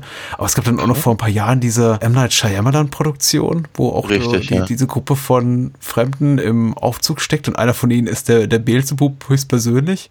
Der äh, jetzt nicht, das ist, war jetzt kein herausragender Film im klassischen Sinne, aber, Mhm. Aber der hatte mich auch interessiert, aber ich habe ihn nicht gesehen. Hm. Ja, gut. ich habe auch den Titel schon vergessen. Irgendwas mit Teufel drin. Und äh, ich fand den ganz okay. Also ich finde tatsächlich ist es äh, für äh, beschränkt man sich dann vielleicht auf eine reguläre Laufzeit von irgendwo zwischen 90 und 100 Minuten ist das durchaus okay. Ich würde jetzt auch kein Hm. dreistündiges Epos über so eine Aufzugfahrt sehen wollen. Aber ähm, wir verge man vergisst ja auch gerne, weil man im Kontext von Speed immer nur gerne über den Bus, der nicht langsamer werden darf, redet, dass Hm. äh, der ja auch beginnt mit einer unglaublich spannenden Aufzugsszene. Und das, das trifft Hm. schon so einen Nerv. Also tatsächlich, weil es ja Aufzüge etwas ist, sind, was wir äh, im Alltag relativ häufig nutzen. Ja. Und wer von uns weiß schon genau, wie die funktionieren. Also Ja, und ob sie überhaupt immer so funktionieren, wenn ich da an den Aufzug bei mir auf der Arbeit denke, um Gottes Willen. wie bei vielen Filmen, gerade deutschen Filmen dieser Zeit, ist die rechte Lage, glaube ich, immer ein bisschen schwierig gewesen und das hat es auch verhindert, dass äh, abwärts in einer adäquaten deutschen HD-Veröffentlichung bisher existiert, aber soll ja demnächst kommen und dann holen wir vielleicht auch mal eine ordentliche Filmrezension nach. Ich glaube, unsere Freunde von äh, Subkultur, der Tino Zimmermann, arbeiten daran und äh, ich würde mich sehr freuen, wenn das klappt, äh, vielleicht sogar noch dieses Jahr. Ja, wäre cool. Ich habe mich auch irgendwie für Karl Schenkel, ein Schweizer Regisseur, gefreut, dass es so ein paar Jahre später auch nach Hollywood geschafft hat und dann hier mit äh, Christopher Lambert äh, Night Moves machen konnte. Ah. Ich glaube, der war sogar semi-erfolgreich. Der war, war, war, war äh, nicht, nicht, mal, nicht mal wirklich schlecht. Nein. Und ist leider äh, relativ jung verstorben, weil ich mich tatsächlich heute dann auch fragte, als äh, hier, hier den Trailer hochlud, lud, lied, wie, wie auch immer. Aber was wurde eigentlich aus Karl Schenkel? Und dann sage ich, ach, er ist schon mit äh, Mitte 50 gestorben tatsächlich. Hm. Traurig. Ja. Wie jeder frühe Tod. Hm. Aber vielleicht insbesondere dieser. Abwärts dann vielleicht ein andermal, aber jetzt äh, müssen wir nochmal Nightmare on Elm Street gucken. Dringend. Ja, aber was, was ganz Schönes ausgegraben, was vielleicht dann rechtfertigt, dass wir den Film ja auch nochmal besprechen, zum wiederholten Mal an dieser Stelle. Aber der ist ja auch richtig gut. Und der Trailer, den wir ausgegraben haben, ist ein schöner, alter, richtig schrabbeliger äh, VS-Trailer mit der deutschen Tonspur. Und ich glaube, der macht Spaß, wenn ich mich richtig, richtig erinnere. Ich bin sehr gespannt. Noch scheint die Sonne. Noch ist es Tag. Sie kommen nur In nach. der Qualität habe ich ihn damals auch gesehen, ja. Ja, ja, doch, klar, das erinnert mich auch an meine erste Da Seherfahrung. draußen ist doch jemand. Ah. Ich konnte nichts machen. Ich war wie gelähmt. konnte nur so etwas tun. Ich weiß es nicht. Tina! Was sagt der Leichenbeschauer? Er sitzt da drin und ist am Kotzen, seit er das gesehen hat. Mich zum Tode verurteilen. Was getan? Nein, da war noch jemand im Zimmer. Er war allein mit dem Mädchen in diesem Zimmer. Es war abgeschlossen. Sie ging lebend rein und wurde in einem. Beutel rausgebracht. Ja. Viel zu, viel zu jungen Jahren gesehen. Träume kommen. Und ob man aus ihnen erwacht. Nancy, was ist mit dir? Du hast so geschrien. Nightmare. Mörderische Träume. Alt war ich? 13, Hast du dann 14? den schwarzen Mann? Nein. Ich meine, ich war noch jünger. Tu, was aber du willst, das ist mir egal. Du darfst haarsträubend. auf keinen Fall Gruselig. einschlafen. There goes Johnny Depp. Sie ist die Einzige, die mehr über diese Träume weiß. Und sie will nicht mehr träumen. Ich bin jetzt dein Freund, Nancy. Lalalala. Niemand wird überleben.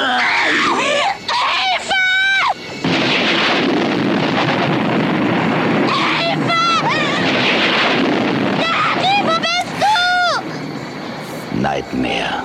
Vielleicht täuscht mich doch meine Erinnerung, aber eine Zeit lang war es äh, komplett gang und gäbe eigentlich, den ganzen Film, also bis zu Szenen Ja. wirklich, äh, die kurz vorm Ende spielen, tatsächlich auch Mhm. im Trailer zu zeigen. Dann Ja. war es mal eine Zeit lang total verpönt, Filme zu spoilern einfach im Trailer und man hielt dies irgendwie so kryptisch wie nur irgendwie möglich oder man versuchte durch äh, Schnitte zu kaschieren, was da wirklich passiert. Und mittlerweile habe ich das Gefühl, sind wir eigentlich wieder so zurück zu dieser Trailer-Ästhetik, die sagt, komm, ich erzähle dir quasi den ganzen Film mal hier in 90 Sekunden oder zwei Minuten. Also Mhm. zumindest habe ich heutzutage das ganz oft das Gefühl, eigentlich habe ich jetzt den ganzen Film gesehen. Also in diesem Fall hier nicht äh, unbedingt, weil er ist rasant geschnitten und also die Szenen hier so völlig frei von irgendwelchem Kontext sind eben schwer einzuordnen in der Handlung. Aber man sieht Ja. auch nicht, wer stirbt. Du sagst, da stirbt doch Johnny Depp, aber der Trailer zeigt uns ja nicht sein Gesicht. Der, Richtig, richtig. Und zu, zu dem Zeitpunkt wusste auch noch keiner, wer Johnny Depp ist. ja, das ist richtig. Der hätte mal so eine gute Karriere haben können, wenn er nicht irgendwann durchgedreht wäre. ja. Ja. Hast du das Rolling Stone Interview mit ihm gelesen, was vor einem halben Jahr rauskam? Nee, was hat er da? Er hat, dem Rolling Stone äh, Reporter gestattet, mehrere Tage bei ihm zu äh, nächtigen, äh, tatsächlich mit ihm Okay. zu leben in einer seiner Villen. Er besitzt ja, glaube ich, irgendwie zwischen 15 und 20, wobei ich glaube, einige musste er jetzt verkaufen, weil der hat ja Hm. anscheinend Millionen äh, schwere Schulden. Und äh, Johnny Depp ist genauso kuckuck crazy, wie man es äh, glaubt. Er scheint auch genau der schlimme Mensch zu sein, von dem wir alle so immer so hören, der dann im Vollrausch seine äh, Ehepartnerin du jour gerade irgendwie zusammenschlägt. Und äh, er wird dann zitiert mit Sprüchen wie hier, ich habe in, irgendwo in der Klatschpresse gelesen, äh, Johnny Depp trinkt angeblich jeden Abend äh, drei Flaschen äh, 20.000 Dollar Rotwein. So ein Quatsch, ich würde niemals so billigen Rotwein saufen. Und, und also tatsächlich wird er eben äh, so, so porträtiert als jemand, der sich gerne auch mal trifft. Also vor allem die Gespräche finden wohl meist zwischen vier und sechs Uhr morgens statt, weil äh, der Journalist zumindest schrieb, das ist so die Zeit, in der, in der er aufblüht. Und da wird eben sehr viel konsumiert an legalen und illegalen Rauschmitteln und über Mhm. den Sinn des Seins philosophiert, Okay. soweit das eben noch äh, Johnny Depps geistiger Zustand erlaubt in diesem Mhm. späten Stadium seiner Karriere, möchte ich mal sagen. Den Satz habe ich irgendwie erfolgreich zu Ende gebracht, aber er färbt nicht negativ ab auf die Qualität von Ni- Nightmare on Elm Street. Nein. So, so, Dafür ist jetzt zu hübsch, spät. Hübsch, hübsch gesagt, ja. Hat mir gerade wahnsinnigen Spaß gemacht, den Film nochmal so zu sehen. Wir hatten ja gerade neulich halt in der, äh, über, über die ähm, Blu-ray-Fassung äh, geredet. Und natürlich macht mir es auch wahnsinnigen Spaß, das halt noch alles, alles äh, in äh, hübschester Mhm. Optik äh, anzusehen. Aber manchmal finde ich echt schade, dass ich, dass ich nicht mehr die alten Bänder noch habe von, von damals. Also einige Sachen, einige Sachen sind ein bisschen besser, wenn die Bildqualität grisseliger ist. Zum Beispiel, wenn Nancy in diesen Stufen da versinkt, in diesen Puddingstufen da. Ja, ist, ja. äh, da, da, da verzeiht natürlich VS ein bisschen mehr als jetzt HD. Ah. Vollbild. Kaum nicht äh, echte Farben. Ja. Ich finde, ja. Ein, ein, genau, ein grauer Matsch mit ein bisschen Rot. Ja, ich finde es so lustig, dass man, also wir führen jetzt die Diskussion ja gerade wieder, weil wir, jetzt steigt ja die ganze äh, Heimkino-Welt um von Blu-ray auf äh, 4K-Format auf UHD und das nächste Ja. HD, Ultra-HD-Format steht ja auch schon wieder in den Startlöchern und man unterhält sich wieder über Schwarzwerte und äh, ja, Kontrastwerte und solche Dinge und da gucke ich mir eben diese matschigen Trailer an und denke mir, ja, genau wie du, das ist so ungefähr die Qualität, in, die wir, in der wir diese Filme damals geguckt haben. Und es war auch okay. Also, es war total in Ordnung. Ich möchte so, ich möchte sie, ich möchte sie heute so nicht wieder gucken. Ich habe zwar immerhin noch einen Video, Videorekorder stehen und ein alt, eine alte Röhre, aber ich, ich benutze sie ganz selten, aber äh, es, es hat schon was, so fürs Gefühl. Und ja, wie ich ich es vorhin ja schon sagte, ich habe einfach auch so den dringenden Verdacht, die Hälfte der Sachen ist halt in meinem Kopf abgelaufen und war um einiges grausamer als Ja. das, was sich Wes Craven da hatte ausdenken können. Er ist schon guter. So. Oh, Gremlords. Gremlords.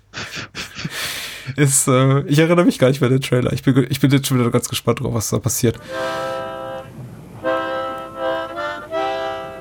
Ah, jetzt erinnere ich mich wieder dran. Ich habe den Fehler gemacht, den beim ersten Mal ernst zu nehmen. ich dachte, das sei ein ernsthafter Science-Fiction-Horrorfilm. Irgendwo in einer friedlichen Stadt in Amerika.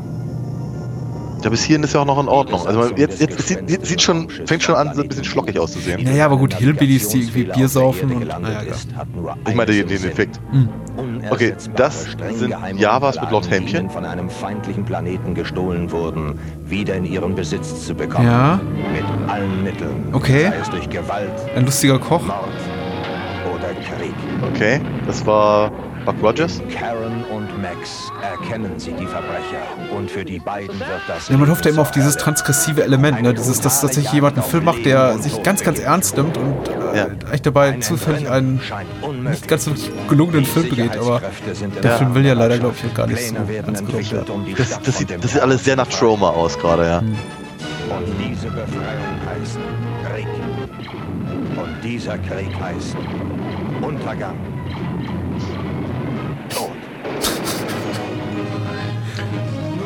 Mit Verhandlungen können wir den Untergang abwenden. Doch Chris Elliott. sind unmöglich. Ja. Mit unerbittlicher Äh, gern gesehen in äh, Ferrari-Pudern. Ja, ja. Geht der Krieg der Ja. Sterne auf unserem Planeten weiter. Und ja, ja, stimmt, stimmt. Bill Murrays Assistentin in täglich hat gespielt. Auch das. Und äh, How Met Your Mother, glaube ich, war mal noch gut dabei. Ist wundervoll. Aber auch das ist, da, da möchte ich auch gerne sagen, Samuel L. Bronkowitz präsentiert. Katholische Schulmädchen in Nöten, ja. Ja. Hm? Ich habe gar nichts zum Film zu sagen, außer dass ich interessant, dass ich es interessant fand zu lesen, dass der Film tatsächlich seines historischen Verleihs Gramlords heißt, äh, im Original Hyperspace, aber eben auch der alternativen Gram, der Alternativtitel Lloyds. Graham Lloyds im Ja. Original Ich- ich find- steht. Ich finde viel interessanter, dass hier Lord, Lord Bucket Helmet, Mhm. oder wie er jetzt hieß, also der, der Darth Vader der, der Nummer da, irgendwie im, im, im, im, britischen Wahlkampf wieder auftauchte. Gab es ja auch die, wie hießen die noch gleich? Raving Looney Monster Mhm. Party oder so ähnlich? Und so eine Sachen, also so, so wir sagen, so, so Po- Politsatire im, im, ähm, im Wahlkampf kennen, kennen die äh, Briten ja sehr gut. Ja. Aber eben aus, aus so einem Film dann, also schon schräg. Ich weiß nicht, ob ich den sehen will. Ich habe auch hier das Gefühl, wie bei Arthur 2. Ja. Ich habe das, das Beste vermutlich gesehen. Vermutlich. Ja. Vermutlich, ja. Also den, den, den, könnte ich mir halt noch vorstellen mit äh, 3,8 auf dem Kessel und dann bei unseren, unseren Freunden vom hier Bahnhofskino Kinder äh, äh, Festival da. Das, ähm, da, da, da würde er, glaube ich, ganz gut reinpassen, so im, im Timeslot 2 bis 4 oder so. Mhm. Ich gerade sagen, äh, nicht als Headliner, aber tatsächlich so zu dem Zeitpunkt, als wenn man schon komplett hinüber ist. Ja. Graham Lords, Hyperspace. Ja, schade drum. Ich wüsste, ich, ich würde jetzt gerne noch mit kiloweise Trivia um mich schmeißen, aber I don't know. Das sieht so medioker reizvoll aus. Wie gesagt, also in dem Moment, in dem ich dachte, doch, ah, das ist vielleicht wirklich ein. Äh, über was haben wir mal ges gesprochen? Ähm, The Beast, irgendwas. Ach je, alles so lange her. Aber es gibt diese Filme von Filmemachern, die einfach vielleicht ein bisschen einfach an, an schmalen Mitteln für ihre filmischen Ausflüge leiden und einfach was ganz Ambitioniertes schaffen wollen. Ambitionierten Science-Fiction-Horror, schön effektlastig und einfach daran scheitern an dem schmalen Budget oder an ihrem mangelnden Talent. Und ich hatte eben auch auf sowas gehofft. Und in dem Moment, in dem einfach diese lustigen Gesellen auftauchen und ich sehe, ach, da fliegen eben äh, Mannequins durch die Gegend und keine echten äh, Stuntmenschen, wusste ich Mhm. eben, ach, die meint's nicht ernst. Schade. Mm. Schade. Ich sehe deinen, Pu- ich sehe deinen Punkt. Aber jetzt kommt ein ganz fantastischer Film. Jetzt begeben wir uns mal so in die, in die Hochkultur des Hollywood-Kinos. Mhm. Und zwar äh, Richtung Wien eigentlich. Also nicht nach Hollywood oder das, was Wien darstellen soll. Genau genommen, genau genommen gedreht in Prag. Sehr schön, richtig. Ich glaube, auch das hat ein bisschen nachgelassen in den letzten Jahren, aber so bis, bis vor 10, 15 Jahren hielt Prag auch, glaube ich, für fast jede europäische Metropole her. Was aber durchaus passend ist. ne? Ja. Du, du, du, du läufst halt wirklich um, um, um eine Ecke und hast halt ein völlig anderes äh, Stadtbild. Hm? Und ich bin, ich bin mir relativ sicher, dass ich eben, äh, ohne, ohne es darauf anzulegen, in Prag im, an verschiedenen Orten war, äh, wo der nächste kommende Film eben auch gedreht wurde und das sieht dann eben so aus. Und dann fühlst du dich eben auch transportiert in das Jahr 1700 und Knopf. Ja. Wir sprechen über Milos Formanns Amadeus, zumindest im Trailer. Verbrechen voll von versteckter Bosheit. Sollten Sie deshalb hier Oh, einen kleinen Knacks auf der Tonspitze. Wir bitten das zu entschuldigen. werden wir Sie nicht enttäuschen. Eine, eine seltene Kopie, ein seltener Vogel. Ich kann es nicht glauben. Die ganze Stadt spricht darüber. Überall vernimmt man es. Was für eine Geschichte. Was für ein Skandal. Was für eine Komödie. Was für eine Tragödie. Das kann doch unmöglich wahr sein. Ganz und gar unglaubwürdig. Wer kann das schon glauben? Von welchen Gräueln haben Sie gehört? Berichten Sie uns. Schildern Sie es uns augenblicklich. Schildern Sie uns. Wolfgang, Amadeus, Mozart. Mozart. Mozart. Wie gut ist er eigentlich, dieser Mozart? Er ist sehr bemerkenswert. Er ist ein gewissenloser, verdorbener und eitler Bursche. Ich bin ein vulgärer Mensch. Doch Majestät, meine Musik ist es nicht. Er ist göttlich inspiriert. Er ist arrogant, vulgär, obszön. Er erschafft Musik für den Olymp. Er ist leidenschaftlich. Ein Feuer lodert in ihm. Er ist ein Engel. Er ist ein Teufel. Er behauptet, er sei vergiftet worden. Manche sagen, er habe jemanden beschuldigt. Manche sagen, dieser jemand war Salieri. Salieri? Salieri. Ich kann es nicht glauben. Aber dennoch wäre es möglich. Könnte es Salieri tatsächlich getan haben? Hat Ja, ja. Amadeus ermordet?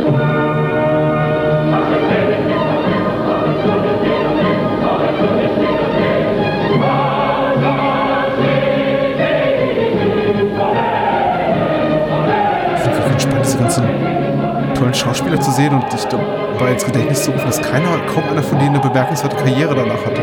Also F. Murray Abraham ausgenommen. Ja. Der Mensch, die Musik, der Zauber, der Wahnsinn, der Mord, das Geheimnis, der Film, Amadeus. Alles, was Sie gehört haben, entspricht der Wahrheit. Schieß Ach, los. wundervoll. Ja. Großartig. Ach, ich liebe diesen Film. Mhm. Ich, ich, finde den, also ich, ich, ich, ich, ich tue mich, ich tu mich schwer damit, äh, wie, wie du ja weißt, ähm, Listen zu machen mit, mit den tollsten Filmen, den Lieblingsfilmen. Mhm. Das, aber Amadeus ist eben einer von diesen Filmen, auf die ich halt wirklich in regelmäßigen Abständen immer zurückkomme. Ja. Ich den wirklich, ich, ich, ich den immer so, so toll finde und so mag. Und ähm, ich bin mir ich weiß nicht mehr so genau, wie ich tatsächlich auf den überhaupt gekommen bin. Vielleicht durch den Trailer oder einen ähnlichen Trailer. Ich weiß, dass er mich sehr interessiert hat, aber irgendwie war ich zu jung hm. oder so. War der vielleicht ab zwölf und ich war erst neun ja, oder hm. sowas in der Richtung. Ich weiß es nicht mehr so genau. Auf jeden Fall äh, konnte ich ihn nicht sehen, ähm, aber er hatte mich halt interessiert. Und äh, dann waren wir, war ich mit meinen Eltern äh, im Urlaub und da gab es nicht viel zu tun, aber sie hatten irgendwie ein, einmal in der Woche hatten sie dann im Hotel äh, so eine Art Filmabend, haben wir eine Videokassette reingeschmissen. Und mein Vater fand das irgendwie total doof, sagte, im Urlaub muss, muss er jetzt keine Filme gucken, hm. ähm, aber ich wollte dringend diesen Film sehen und dann habe ich mich tatsächlich da hingesetzt und ich meine, der ist ja nicht kurz, der geht ja auch irgendwie um, um, um die drei Stunden und habe den halt ganz andächtig äh, mir, mir, angesehen, war halt, war, war halt hin und weg, wird die die schauspielerischen Leistungen, die Musik, die Bilder, das ist das, das, das, das Drama und die auch durchaus der Humor, das ist hm. einfach, ich, ich, ich, ich mag da jetzt auch gerade an der Stelle gar nicht so sehr ins Detail gehen, aber ich finde den Film einfach für meine, glaube ich, auch für meine für mein Interesse an Filmen wahnsinnig wichtig, weil ich glaube, das ist der erste Film, bei dem mir aufgefallen ist, wie durch die Farbgebung des Set-Designs, der Kostüme und, und, und, und überhaupt des, des, des filmischen Materials äh, Stimmungen transportiert wurden. Und da war ich sehr stolz auf mich damals, als ich zum ersten Mal halt gesehen habe, oh, guck mal, die Sachen, die, die eben gegen Ende des, des Films sind, wenn es eben alles nicht mehr ganz so glorreich ist und so lustig und so schön, sieht halt alles deutlich braun, verwaschen, grau aus. Ja, und am Anfang ist alles mhm. irgendwie weiß-golden glitzernd und so. Also fand ich, fand ich von mir damals in jungen Jahren sehr, profunde äh, äh, Entdeckung. Und äh, würde fast sagen, dass genau aus, aus, aus, aus solchen Erfahrungen dann auch mein Interesse gewachsen ist, das irgendwann mal zu studieren. Mhm. Und mich einfach mehr, erstmal natürlich im ersten Schritt näher damit zu beschäftigen. Von daher, ah, Amadeus ist, ist klasse. Ich habe ihn, hatte ihn dann, äh, als sie diese äh, etwas längere Fassung ja. ins Kino gebracht haben, habe ich ihn auch nochmal gesehen. Ja. Mm, in der in der längeren Kinofassung, ich war auch 2002 in der Wiederaufführung des Director's Cuts, äh, da sind eben die Musiksequenzen meist länger. Es gibt, glaube ich, keine nennenswerten Handlungserweiterungen, aber es wird einfach. Ein bisschen. Ein, ein bisschen, ein kleines bisschen, ja. Zumindest mussten sie, mussten sie äh, die meisten Schauspieler neu synchronisieren. Damit. Ja, das ist richtig. Was mir eben auffiel, ist, dass sie tatsächlich, weil sie eben einige Opern-Szenen länger ausspielen, fiel mir deutlicher auf, dass sie tatsächlich die, die englischsprachigen Versionen der Mozart Opern und Operetten hier für den Film verwendet haben, ja. was mir dann wiederum gar nicht so gut gefiel. Das fiel mir aber, aber, aber, nicht auf als Kind oder Jugendlicher, als ich den Film erstmals sah. Ja. Also mir geht's ähnlich wie dir. Das war eine formative Filmerfahrung, tatsächlich Amadeus zu sehen. Das war so auch einer der, der ersten Filme, von denen ich sagte, auch ganz stolz ein bisschen auf mich war und sagte, oh, ich habe einen Erwachsenenfilm gesehen, der war aber toll. Ja. Und der war richtig, wie, wie, du schon sagst, der ist gut zweieinhalb Stunden oder sogar noch etwas länger. Da, da sterben Menschen, da geht's, da geht's auch um, um, um Sex und Mord und es, ist, es hat eben, es beschäftigt sich mit klassischer Musik, es hat auch sowas literarisch äh, anspruchsvolles, autoritär, aristokratisches, alle Adjektive, die du nur denken kannst, alles, was mich so als 8, 9, 10-Jähriger total beeindruckt hat, um mich sagen zu lassen, so, toll, ich habe jetzt auch mal einen Erwachsenenfilm gesehen. Das mhm. war, das war prägend. Also, und ich liebe den ja. auch sehr bis heute interessanterweise, ich hatte auch, äh, irgendwann ist mir auch aufgefallen, dass die halt die Zauberflöte auf, äh, auf, auf Englisch singen. Ähm, aber aber äh, was Don Giovanni auf Italienisch. Mhm. Und das habe ich, hab ich, hat mich auch irgendwie gestört. Also vor allem, wenn man halt die synchronisierte Fassung ähm, äh, sieht. Ja. Und irgendwann dachte ich so bei mir, ja, ja, aber eigentlich ist das, ist das total logisch, weil wenn du es dir in der englischen Fassung anguckst und die die ganze Zeit Englisch reden, natürlich, dann steht das logischerweise für Deutsch. Ja. Also wenn sie dann, wenn sie dann eben die in der Zauberflöte auf einmal Deutsch reden würden, würde das anachronistisch sein zu dem, wie sie sich sonst so unterhalten. Hm. Also gar nicht mal so unclever, aber schon seltsam. Ja. Interessanterweise find, äh, ist, äh, glaube ich, aber ähm, die, die, diese ganzen englischen Gesangspassagen sind auf den, ähm, auf den CD-Veröffentlichungen, soweit ich weiß, nicht äh, enthalten. Weil ich habe ich habe den, ich habe den Soundtrack von der von der ursprünglichen Kinofassung und ich habe den Soundtrack von der ähm, Director's Cut oder wie sie es nannten, Mhm, ja. Standard Edition oder so. Und die sind unterschiedlich, aber auf beiden sind die sind zumindest die deutsch-englischen Opern nicht drauf. Soweit ich mich entsinne. Ach, ich habe jetzt, auch hier habe ich wieder Lust, den ganzen Film zu sehen. Also ich muss sagen, als, als Jugendlicher, ich habe den Film relativ lange mit mir rumgetragen und den dann für einige Jahre vergessen, bis eben zu dieser Wiederaufführung 2002. Aber als Jugendlicher fand ich, also war so ähm, Stanzal, also Konstanze Mozart, die von Mhm. Elizabeth Mhm. Barrett gespielt, für mich so ein äh, feuchter Teenie-Traum. Also die fand ich schon sehr, die hat mich schon sehr, sehr angemacht. Diese ganzen eng, eng geschnürten Kleider, also wenn einem da, weiß nicht, schon beim, beim Vibrieren des Schulbusses auf dem Weg nach Hause, weiß nicht, die, die, die Hose platzt als Teenager, das ist schon, das geht einem schon nahe, muss ich sagen. Also ich muss jetzt hier mal, hier muss ich mal wirklich auspacken. Das ist, äh, das war, Bitte lass das war eine, Das auch das war eine formative Erfahrung. Ich, nein, ich mag ihn sehr. Ich bedauere, dass Tom Hulk keine, keine größere Karriere hat. Der ist ganz wunderbar hier. Freue mich immerhin für F. Murray Abraham, dass er als Salieri da äh, so ausgezeichnet wurde mit Filmpreis inklusive dem Oscar. Es ist natürlich ein bisschen tragisch rückblickend, dass er so das Bild natürlich geprägt hat, auch dass ich von dem, wie Mozart war, aber eben auch auf das, den, den Blick auf äh, Salieri als ja, mediokren Komponisten, der er, wenn man Klassik, Klassik-Experten glauben mag, nicht war. Aber sei es drum, dafür ist der Film einfach fucking entertaining. Richtig, und ich glaube, darum geht's auch gar nicht. Ich glaube, das ist ein großes, ist ein, ist ein, das ist so, das ist so ein Ding, das geht mir in letzter Zeit öfter mal durch den Kopf. Wie- Wenn, wenn mal wieder so ein Biopic kommt und, und sich halt alles darüber aufregt, wie halt irgendjemand dargestellt wird oder irgendwelche äh, Sz- Szenen erfunden werden, die ja im Mhm. echten Leben gar nicht stattgefunden haben. Und ich denke mir, was ist das? Ist, ist das nicht eigentlich ziemlich scheißegal? Ich meine, ist, es, ist das nicht wirklich gerade in, in, in, dem, in dem Medium und in der Narration völlig, völlig scheißegal? Ich meine, wer glaubt denn, dass sich, keine Ahnung, Julius Caesar und Marc Anton tatsächlich so unterhalten haben, wie Shakespeare es geschrieben hat? Da fragt auch kein Mensch nach. Ja. Aber, aber wenn Gott eben das Leben von Mozart oder, oder, oder Johnny Cash oder sonst wem verfilmt wird, dann ähm, Es ist ein Problem bei weniger. Es ist ein Ja. Problem, glaube ich, bei es ist ein Problem für weniger gute Filme. Ich habe, äh, muss ich sagen, äh, ich, gebe zu, ich habe Bohemi- Bohemian Rhapsody nicht gesehen, aber da wird ja eben auch viele, werden ja auch, wird ja auch die eine oder andere Unwahrheit kritisiert. Ich, mich stört es nicht so sehr, weil ich mutmaße, dass Bohemian Rhapsody kein besonders guter Film ist, zumindest hört man das. Die Frage ist natürlich, warum, aus welchen Gründen ist er dann kein guter Film? Also das, das, das müsste ja schon. Ach so, äh, weil es nein, ach so, weil es quasi so eine Art Nummernreview-Biopic ist, also die Art von Biopic, Ja, genau. die ich, die ich äh, grundsätzlich uninteressant finde, wo es heißt so, okay, hier ist äh, eine Celebrity und wir zeigen euch jetzt die 15 interessantesten Stationen seiner Karriere in äh, dreiminütigen Sequenzen. Und dann Richtig, ist der genau. Film vorbei. Richtig. Aber, wir, aber das, ist eben klar.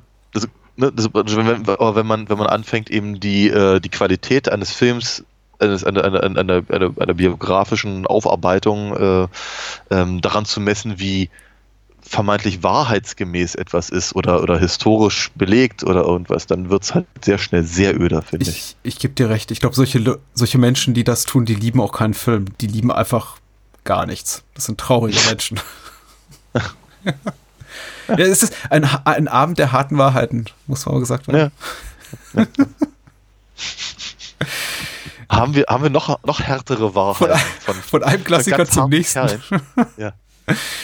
Ja, wir sprechen über Toby und Mike in ihrer dritten Kollaboration. Zwei Nasen tanken super. Zwei Typen mit so einer riesen Nase. Waren die hier? Thomas Gottschalk und Mike Krüger. Die Supernasen schlagen wieder zu. Wann bist du endlich fertig hier? Der ewige Kreislauf. Kaum ist das Bier von heute Morgen drin, will das von gestern Abend wieder raus. Oh Herr, schmeiß Hirn vom Himmel. Zwei Nasen tanken super. Das ist wirklich der Anfang des Films. Ein Also, irrer Film. Ja, ja. Mit Du beginnt damit, dass Mike und Toby schönen aufs- aufs Klo Mädchen, müssen. hochkarätigen Diamanten und schrägen Typen, die ihnen alles wieder abnehmen wollen. spätere vor Gottschalk. Wenn es mich erwischt, Mike, dann bekommst du meinen Goldfisch. Du, wenn es mich trifft, kannst du meinen Schlafsack haben. Die Leute sind wie bekloppt in, dieses, in diese Filme gerannt. Die versuchen es auch noch nicht mal wirklich. Nee, gar nicht. Somnambule Schauspiel. Du, ich glaube, es gibt schlechtes Wetter, die Autos fliegen wieder so tief. Haben Sie bemerkt, dass Sie Schlangenlinien gefahren sind? Ja, wissen Sie, es ist ein Was ist das für ein Akzent? Was soll das sein? Zeigen Sie mal Jetzt fehlt nur so ein bisschen Blackface irgendwo. Äh, es ist kein Problem, die Papiere sind äh, in den Kofferraum bei meiner Schlange. You know? Zwei Nasen tanken super.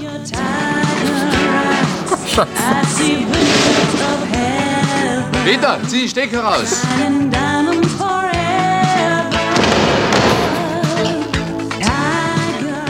Analysieren Sie jedoch den Heilungsprozess. Ja, ich würde sagen, ja, das klappt doch schon prima, ja? Wie haben Sie nur den Numerus Clausus bewältigt? Ein Erwachsener, ein Kind. Unverschämt. Reg dich bitte nicht auf, also Otto. Sowas es handelt sich um eine Notdurft. Komm, Kleine.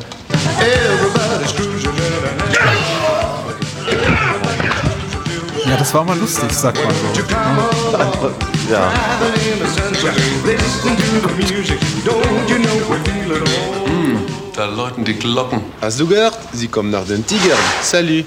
Und du, bei welcher Truppe bist du? Ich bin hier nämlich der Truppenbetreuer. Das ist schon. Der schneidet auch was zusammen. Das ist erstaunlich, doch. Äh, sag Nicht ein guter Gag in drei Minuten Trailer. Ja. Zwei Nasen tanken super.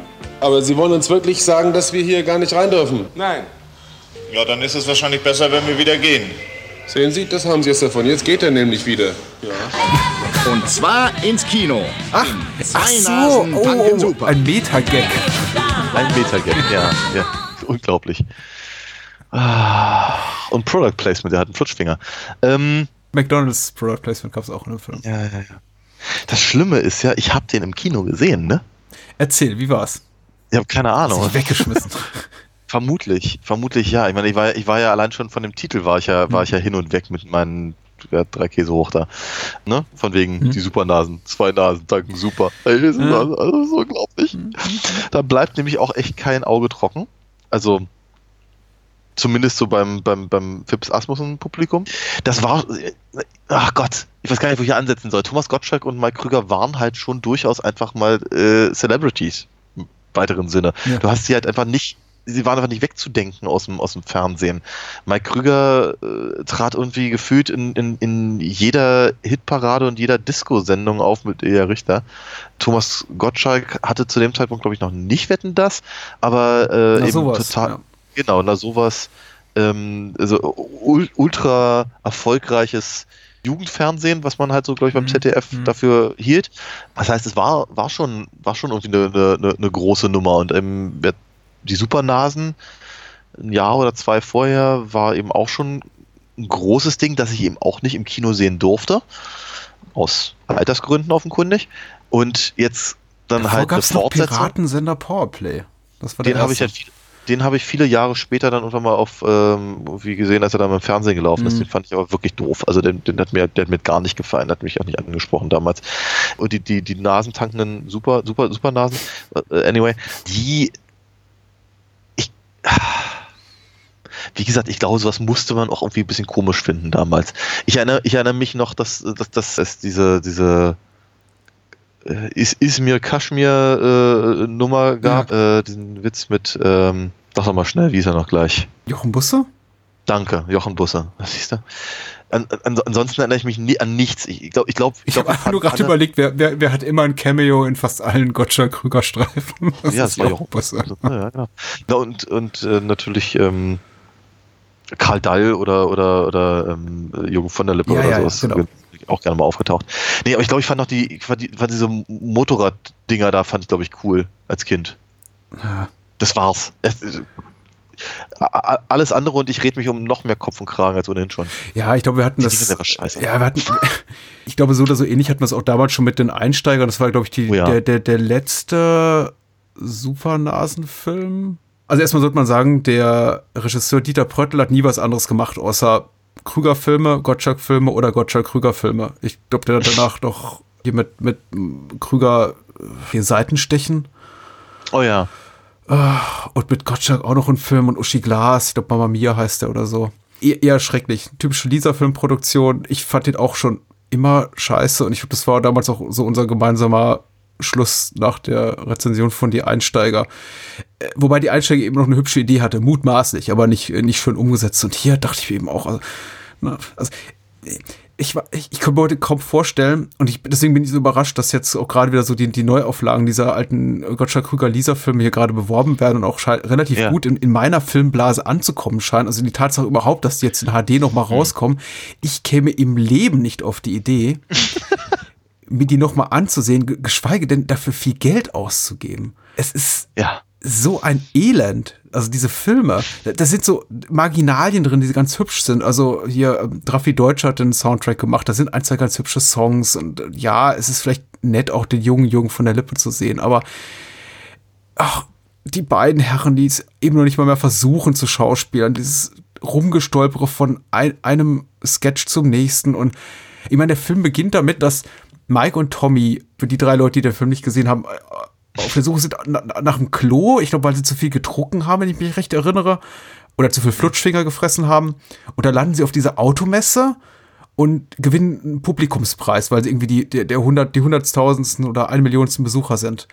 Ja, ja. Und gewinnen diese zwei äh, Trikes, auf die man sie dann, auf die man, auf die, denen sie dann später durch die Gegend gurken. Und in mhm. den Trikes sind, glaube ich, Juwelen Diamanten. versteckt. Ja. Ja, genau. Ja deswegen werden sie verfolgt. Also, das, das erinnert mich so an den Plot. Ich referenziere mein, meinen Sohn und das, was er gerne guckt und hört heute Abend sehr häufig da mit Captain Sharky und Disney und so weiter. Aber ähm, das erinnert mich an die, die neueren schlechten Benjamin Blümchen-Episoden, weil die höre ich ja. jetzt auch immer mit in den letzten Jahren und die beginnen immer so, dass das Otto auf Benjamin trifft und na, ja, Otto, was machst du denn hier? Ach, Benjamin, wie geht's dir denn? Guck mal, hier ist ein Brief für dich in der Post. Oh, mach mal auf, Otto. Benjamin, wir haben eine Reise gewonnen. Eine Reise in Skigebiet. Oder ist da zufällig gerade eine Lawine abgegangen? Sowas. Äh, genau das. Es ist so, ähm, scheiß, scheiß auf nur den geringsten Ansatz von Mühe, die man in ein Drehbuch stecken könnte, in gute Gags, in eine sinnvolle Dramaturgie, in irgendwas. Das hol einfach die zwei ran, gib ihnen ordentlichen Gehaltscheck in die Hand und lass sie mal ein bisschen vor der Kamera rumblödeln. Und dabei sehen die auch noch so gelangweilt aus. Es ist, es ist schrecklich. Ja, ja. Das, ich finde ich find das super zusammengefasst. Aber, aber viel mhm. Spaß mit eurer äh, Special Collectors Edition von, von, von den Supernasen. Ähm, es sind Kindheits Kindheitserinnerungen. Ich kann das, ich kann das in gewisser Weise kann ich das schon nachvollziehen. Vielleicht jetzt nicht unbedingt ähm, ähm, in, in, Bezug auf gerade ausgerechnet die beiden ja. äh, Heinis, aber ähm, als, vor zehn Jahren oder so oder noch länger äh, äh, Turbine, die ähm, die ganzen Dieter Hallervorden Sachen ja rausgegeben hat. Okay. Eben auch mit, mit, mit, mit Faltermeier Soundtrack und was nicht alles. Und das war ich aber der allererste, der sich da äh, die, die Doppelgänger und äh, die Rache der Enterbten. Natürlich, die äh, steht auch bei mir im Regal. Natürlich. Ja, aber ich meine, ganz, äh, ganz abgesehen davon, dass, dass, dass das aber auch tatsächlich gute Filme sind, ist aber mal, mein Impuls damals ja auch nicht gewesen, oh Mensch, der, der, war, der war so gut, den muss ich nochmal gucken, sondern mein Impuls war natürlich, oh, an dem hatte ich als Kind viel Spaß den, den brauche ich in meiner Sammlung. Ja. Ja, und ich vermute mal, dass das halt bei den, bei den, bei den Dingern halt nicht viel äh, anders ist. Ich sollte auch ganz still sein. Ich habe vorhin im Himmel ist die Hölle losgelobt und ich glaube, ich habe ja. den auch seit 20 Jahren plus nicht gesehen und wer weiß, also ich glaube, bei, beim Wiedersehen würden mir auch die, die Brocken aus dem Gesicht fallen. Ich bin mal lieber ganz leise. Äh, wir beschließen diesen wunderschönen Abend mit einem echten Klassiker. Ja. und gucken gemeinsam in Ghostbusters rein, den Ghostbusters Trailer. Sehr ja. schön. Er sieht auch schon etwas mitgenommen aus, der Trailer. Geil, oh, ein bisschen, ja. Hallo Geisterjäger. Sie sind echt. Sie haben? Sie sind bösartig. Sie haben wirklich? Und sie sind auch ganz ehrlich, ehrlich schwer, den Film auf Englisch zu gucken. Ja, ja, es ist schwer, einfach weil Bill Murray auch immer so langweilig klingt. Und Janine, wenn ich sie, also, äh, naja. Ja. Ghostbusters, die Geister. Das ist schon heißer Scheiß, oder? Die fangen die Geister, die sich ja, aber natürlich, allein dieses Auto. Ich habe das nachgebaut. Ich hatte ja, konnte mir kein original Merchandise kaufen im jungen Alter, aber ich habe eben meine mein, mein Burago-Auto entsprechend so mit, mit kleinen Utensilien beklebt, damit es ein bisschen so aussieht wie, wie Ecto dass alles lebend auf der Stelle cool. aufhört und dass jedes Molekül in deinem Körper mit Lichtgeschwindigkeit explodiert. Was meinst du mit schlecht? Okay, das war ein wichtiger Sicherheitstipp. Danke, Igor. Sie sind Profis. Ich bin der Vorstandsvorsitzende der größten paranormalen Einige Gags funktionieren aber auch besser, wenn man älter wird. Ja. Nur Sie stehen zwischen uns und dem Ende der Welt. Diese Stadt steht vor einer Katastrophe von biblischen Ausmaßen. In der Richtung Zorn Gottes und all das Genau. Theater. Feuer und Schwefel fällt vom Himmel hernieder. Menschenopfer, Hunde und Katzen leben miteinander. Massenhysterie. Denn wohnt hier im Eckpenthouse des Kreisler Centers. Möchtest du diesen Körper? Ist das irgendwie eine Fangfrage?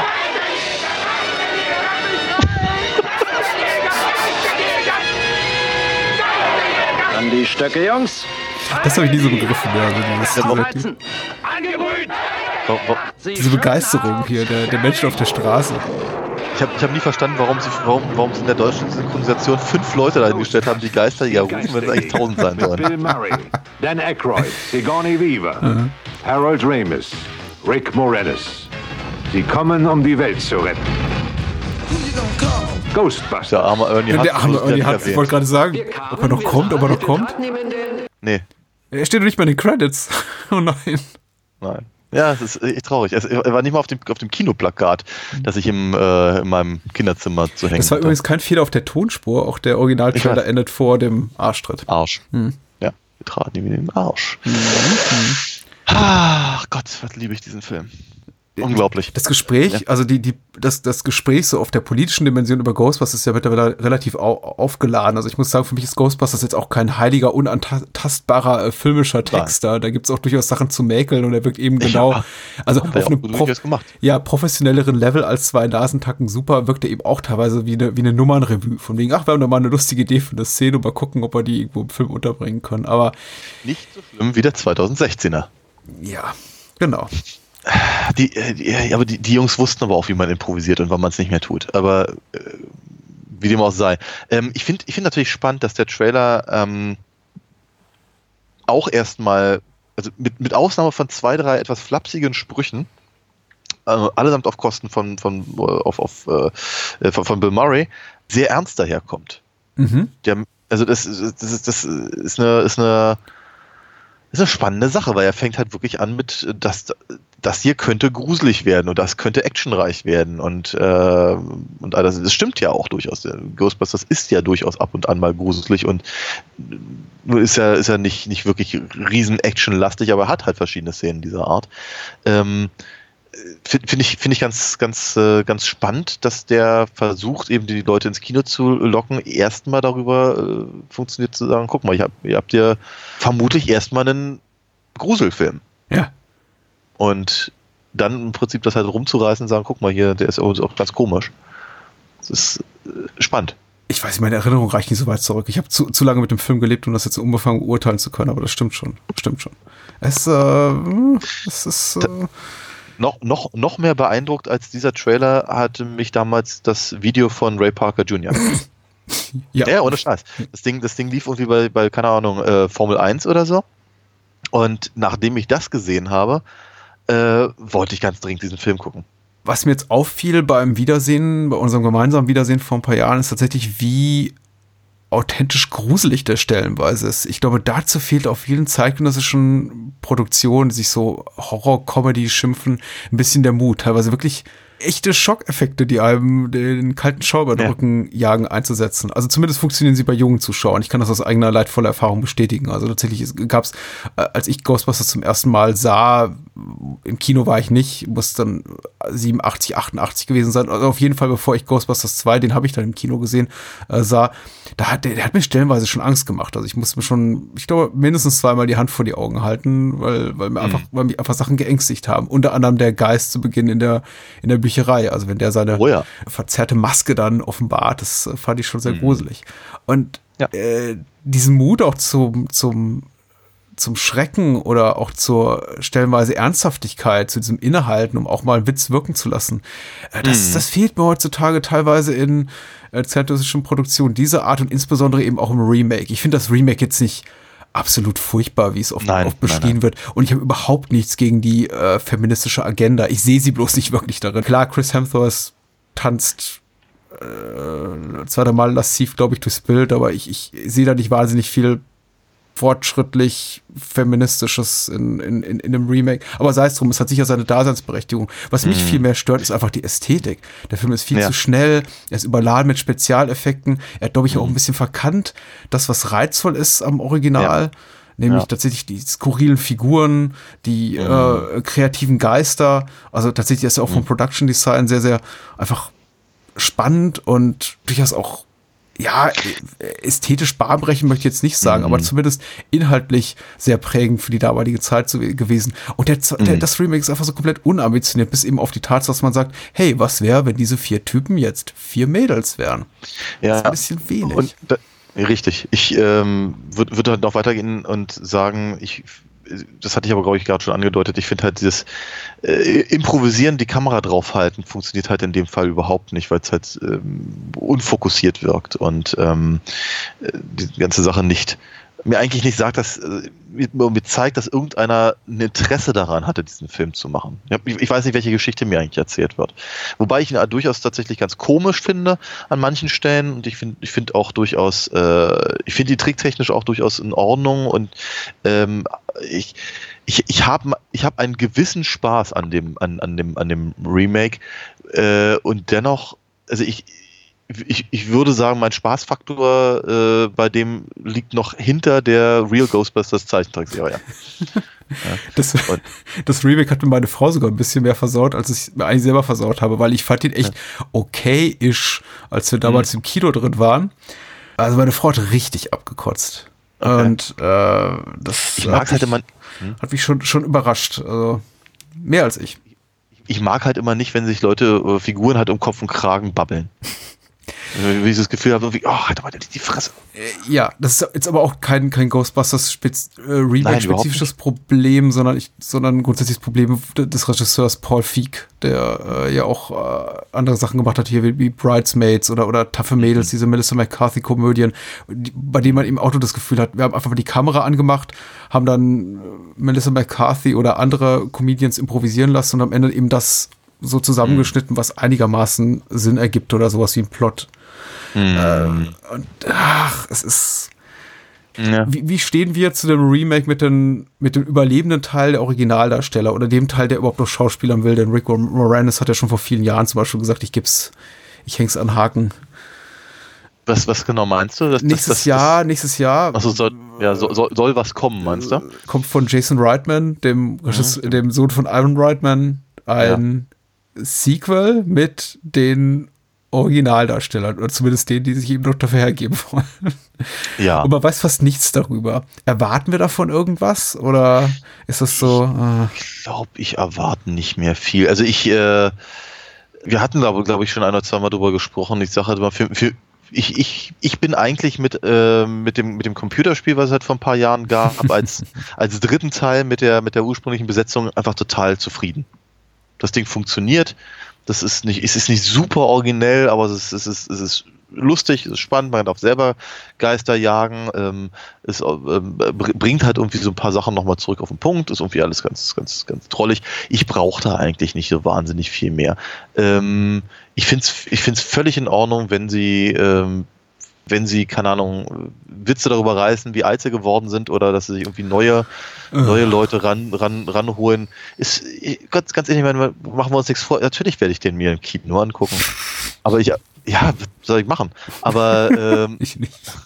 Ja, manchmal, manchmal ist er aber stärker als ich.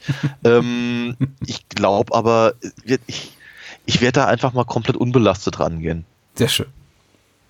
Mach das. Und genau, und sag mal, es ist alles, alles, was nach dem 84er Ghostbusters kam, konnte mir, konnte mir die Laune an dem 84er Ghostbusters nicht versauen. Mhm. Das stimmt, da kam wenig Erbauliches. Das ist auch äh, rückblickend tatsächlich, tatsächlich interessant, dass man immer so von Ghostbusters als diesem riesen Franchise oder äh, IP, wie es jetzt im zynischen Hollywood-Marketing-Sprech heißt, also diesem tollen Intellectual Property, das jeder unbedingt noch mal rebooten oder remaken will. Wenn man es ganz nüchtern betrachtet, gibt es außer dem Original-Ghostbusters-Film und naja, vielleicht ein paar Episoden der Zeichentrickserie nicht so wahnsinnig viel qualitativ Gutes da zu holen. Also das Sequel war okay-ish. Ich mag das gerne tatsächlich. Es gibt ein paar Sachen, die ich echt wirklich ziemlich großartig finde in dem, in dem, in dem zweiten. Ja. Nicht, nicht auf der gleichen Ebene wie der erste, aber trotzdem. Ich würde, ich würde das schon ganz gerne so Ja, Vigo, die Geisel der Karpaten. Also ich mag, ich mag den zweiten tatsächlich, weil ich es mit der Janosch, schön, Janosch ist brillant. Ja, ich, ma- ich mag den, den zweiten, weil ich es mit der schönen Kinoerfahrung assoziiere. Einer der letzten Filme, in den ich mit meinem Vater reingegangen bin, der sich da reingeschleppt hat, weil ich eben damals erst elf war und nicht zwölf und ohne ihn nicht in diesen Film kam, der ab zwölf Jahren freigegeben war und er da neben mir saß und die ganze Zeit genervt aufstöhnte und fragte, was das für Leute sind auf der Leinwand und ich ihm das natürlich erklären musste. Weil ich Mhm. zuvor schon das Karussellhörspiel ungefähr 30, 40 Mal gehört hatte, bevor wir ins Kino gegangen sind. Okay, cool. Ähm, aber ja, ja, ich, vielleicht muss ich mal wieder sehen. Ja. Wir haben ja schon Ähm, einen Audiokommentar aufgenommen zum ersten. Vielleicht machen wir vielleicht in einem im Zustand geistiger Umnachtung irgendwann mal ganz spontan einen zum zweiten, so nach dem achten oder zehnten Bier. Das wäre, also ich finde das ja, warum nicht? Die, die Comic-Reihe, die momentan läuft, äh, auch schon seit ein paar Jahren, die ist ziemlich großartig. Hört, hört. Ja, die ist, ähm, versucht tatsächlich äh, eine, eine chronologische Fortsetzung zu sein. Äh, stilistisch, äh, also von den Geschichten her, orientiert sie sich deutlich mehr an dem, an dem, an dem, an dem ersten Film als an äh, beispielsweise der, der, der Zeichentrickserie. Ist aber durchaus sehr cartoony gezeichnet, was aber durchaus super funktioniert. Die Figuren sind gut erkennbar und die macht echt Spaß. Die ist Cool. ziemlich cool. Ja. Cool. Ich blicke gerade auf nächste Woche in unser Programm dann und frage mich, ob das so wahnsinnig viel Spaß macht. Und ich befürchte, nein. Ein eindeutiges Du meinst- Nein. Du meinst, wir gehen wieder dahin, wo es weh tut? Geh wieder dahin, wo es weh tut. Und Ja. zwar zurück zu unserer Skandalfilmreihe und Yeah. schreiten voran mit einem weiteren Klassiker des Skandalfilms, einem wirklichen Klassiker, wie all- alle Filme, über die wir reden werden in dieser Reihe, Klassiker sind, echte Klassiker, so richtig authentisch, echt hart. Und worüber reden wir nächste Woche, Daniel? Wir reden über Straw Dogs. Genau. Wer Gewalt sät. Wer Gewalt sät von Sam Peckinpah. Und wer glaubte, dass äh, The Wild Bunch ja ein ganz schön harter und schwer zu schluckender Brocken ist, dem der sei vorgewarnt, es geht noch härter. Also Straw Dogs nächste Woche, Skandalfilmreihe Teil 2. Es wird wieder wahrscheinlich viel zu ärgern, schimpfen, loben, was es ich geben. Gutes Gespräch. Ich hoffe aufs Allerbeste. Ich freue mich darauf, ja. Ich sag mal Gute Nacht. Oder? Genau. Ciao, ciao.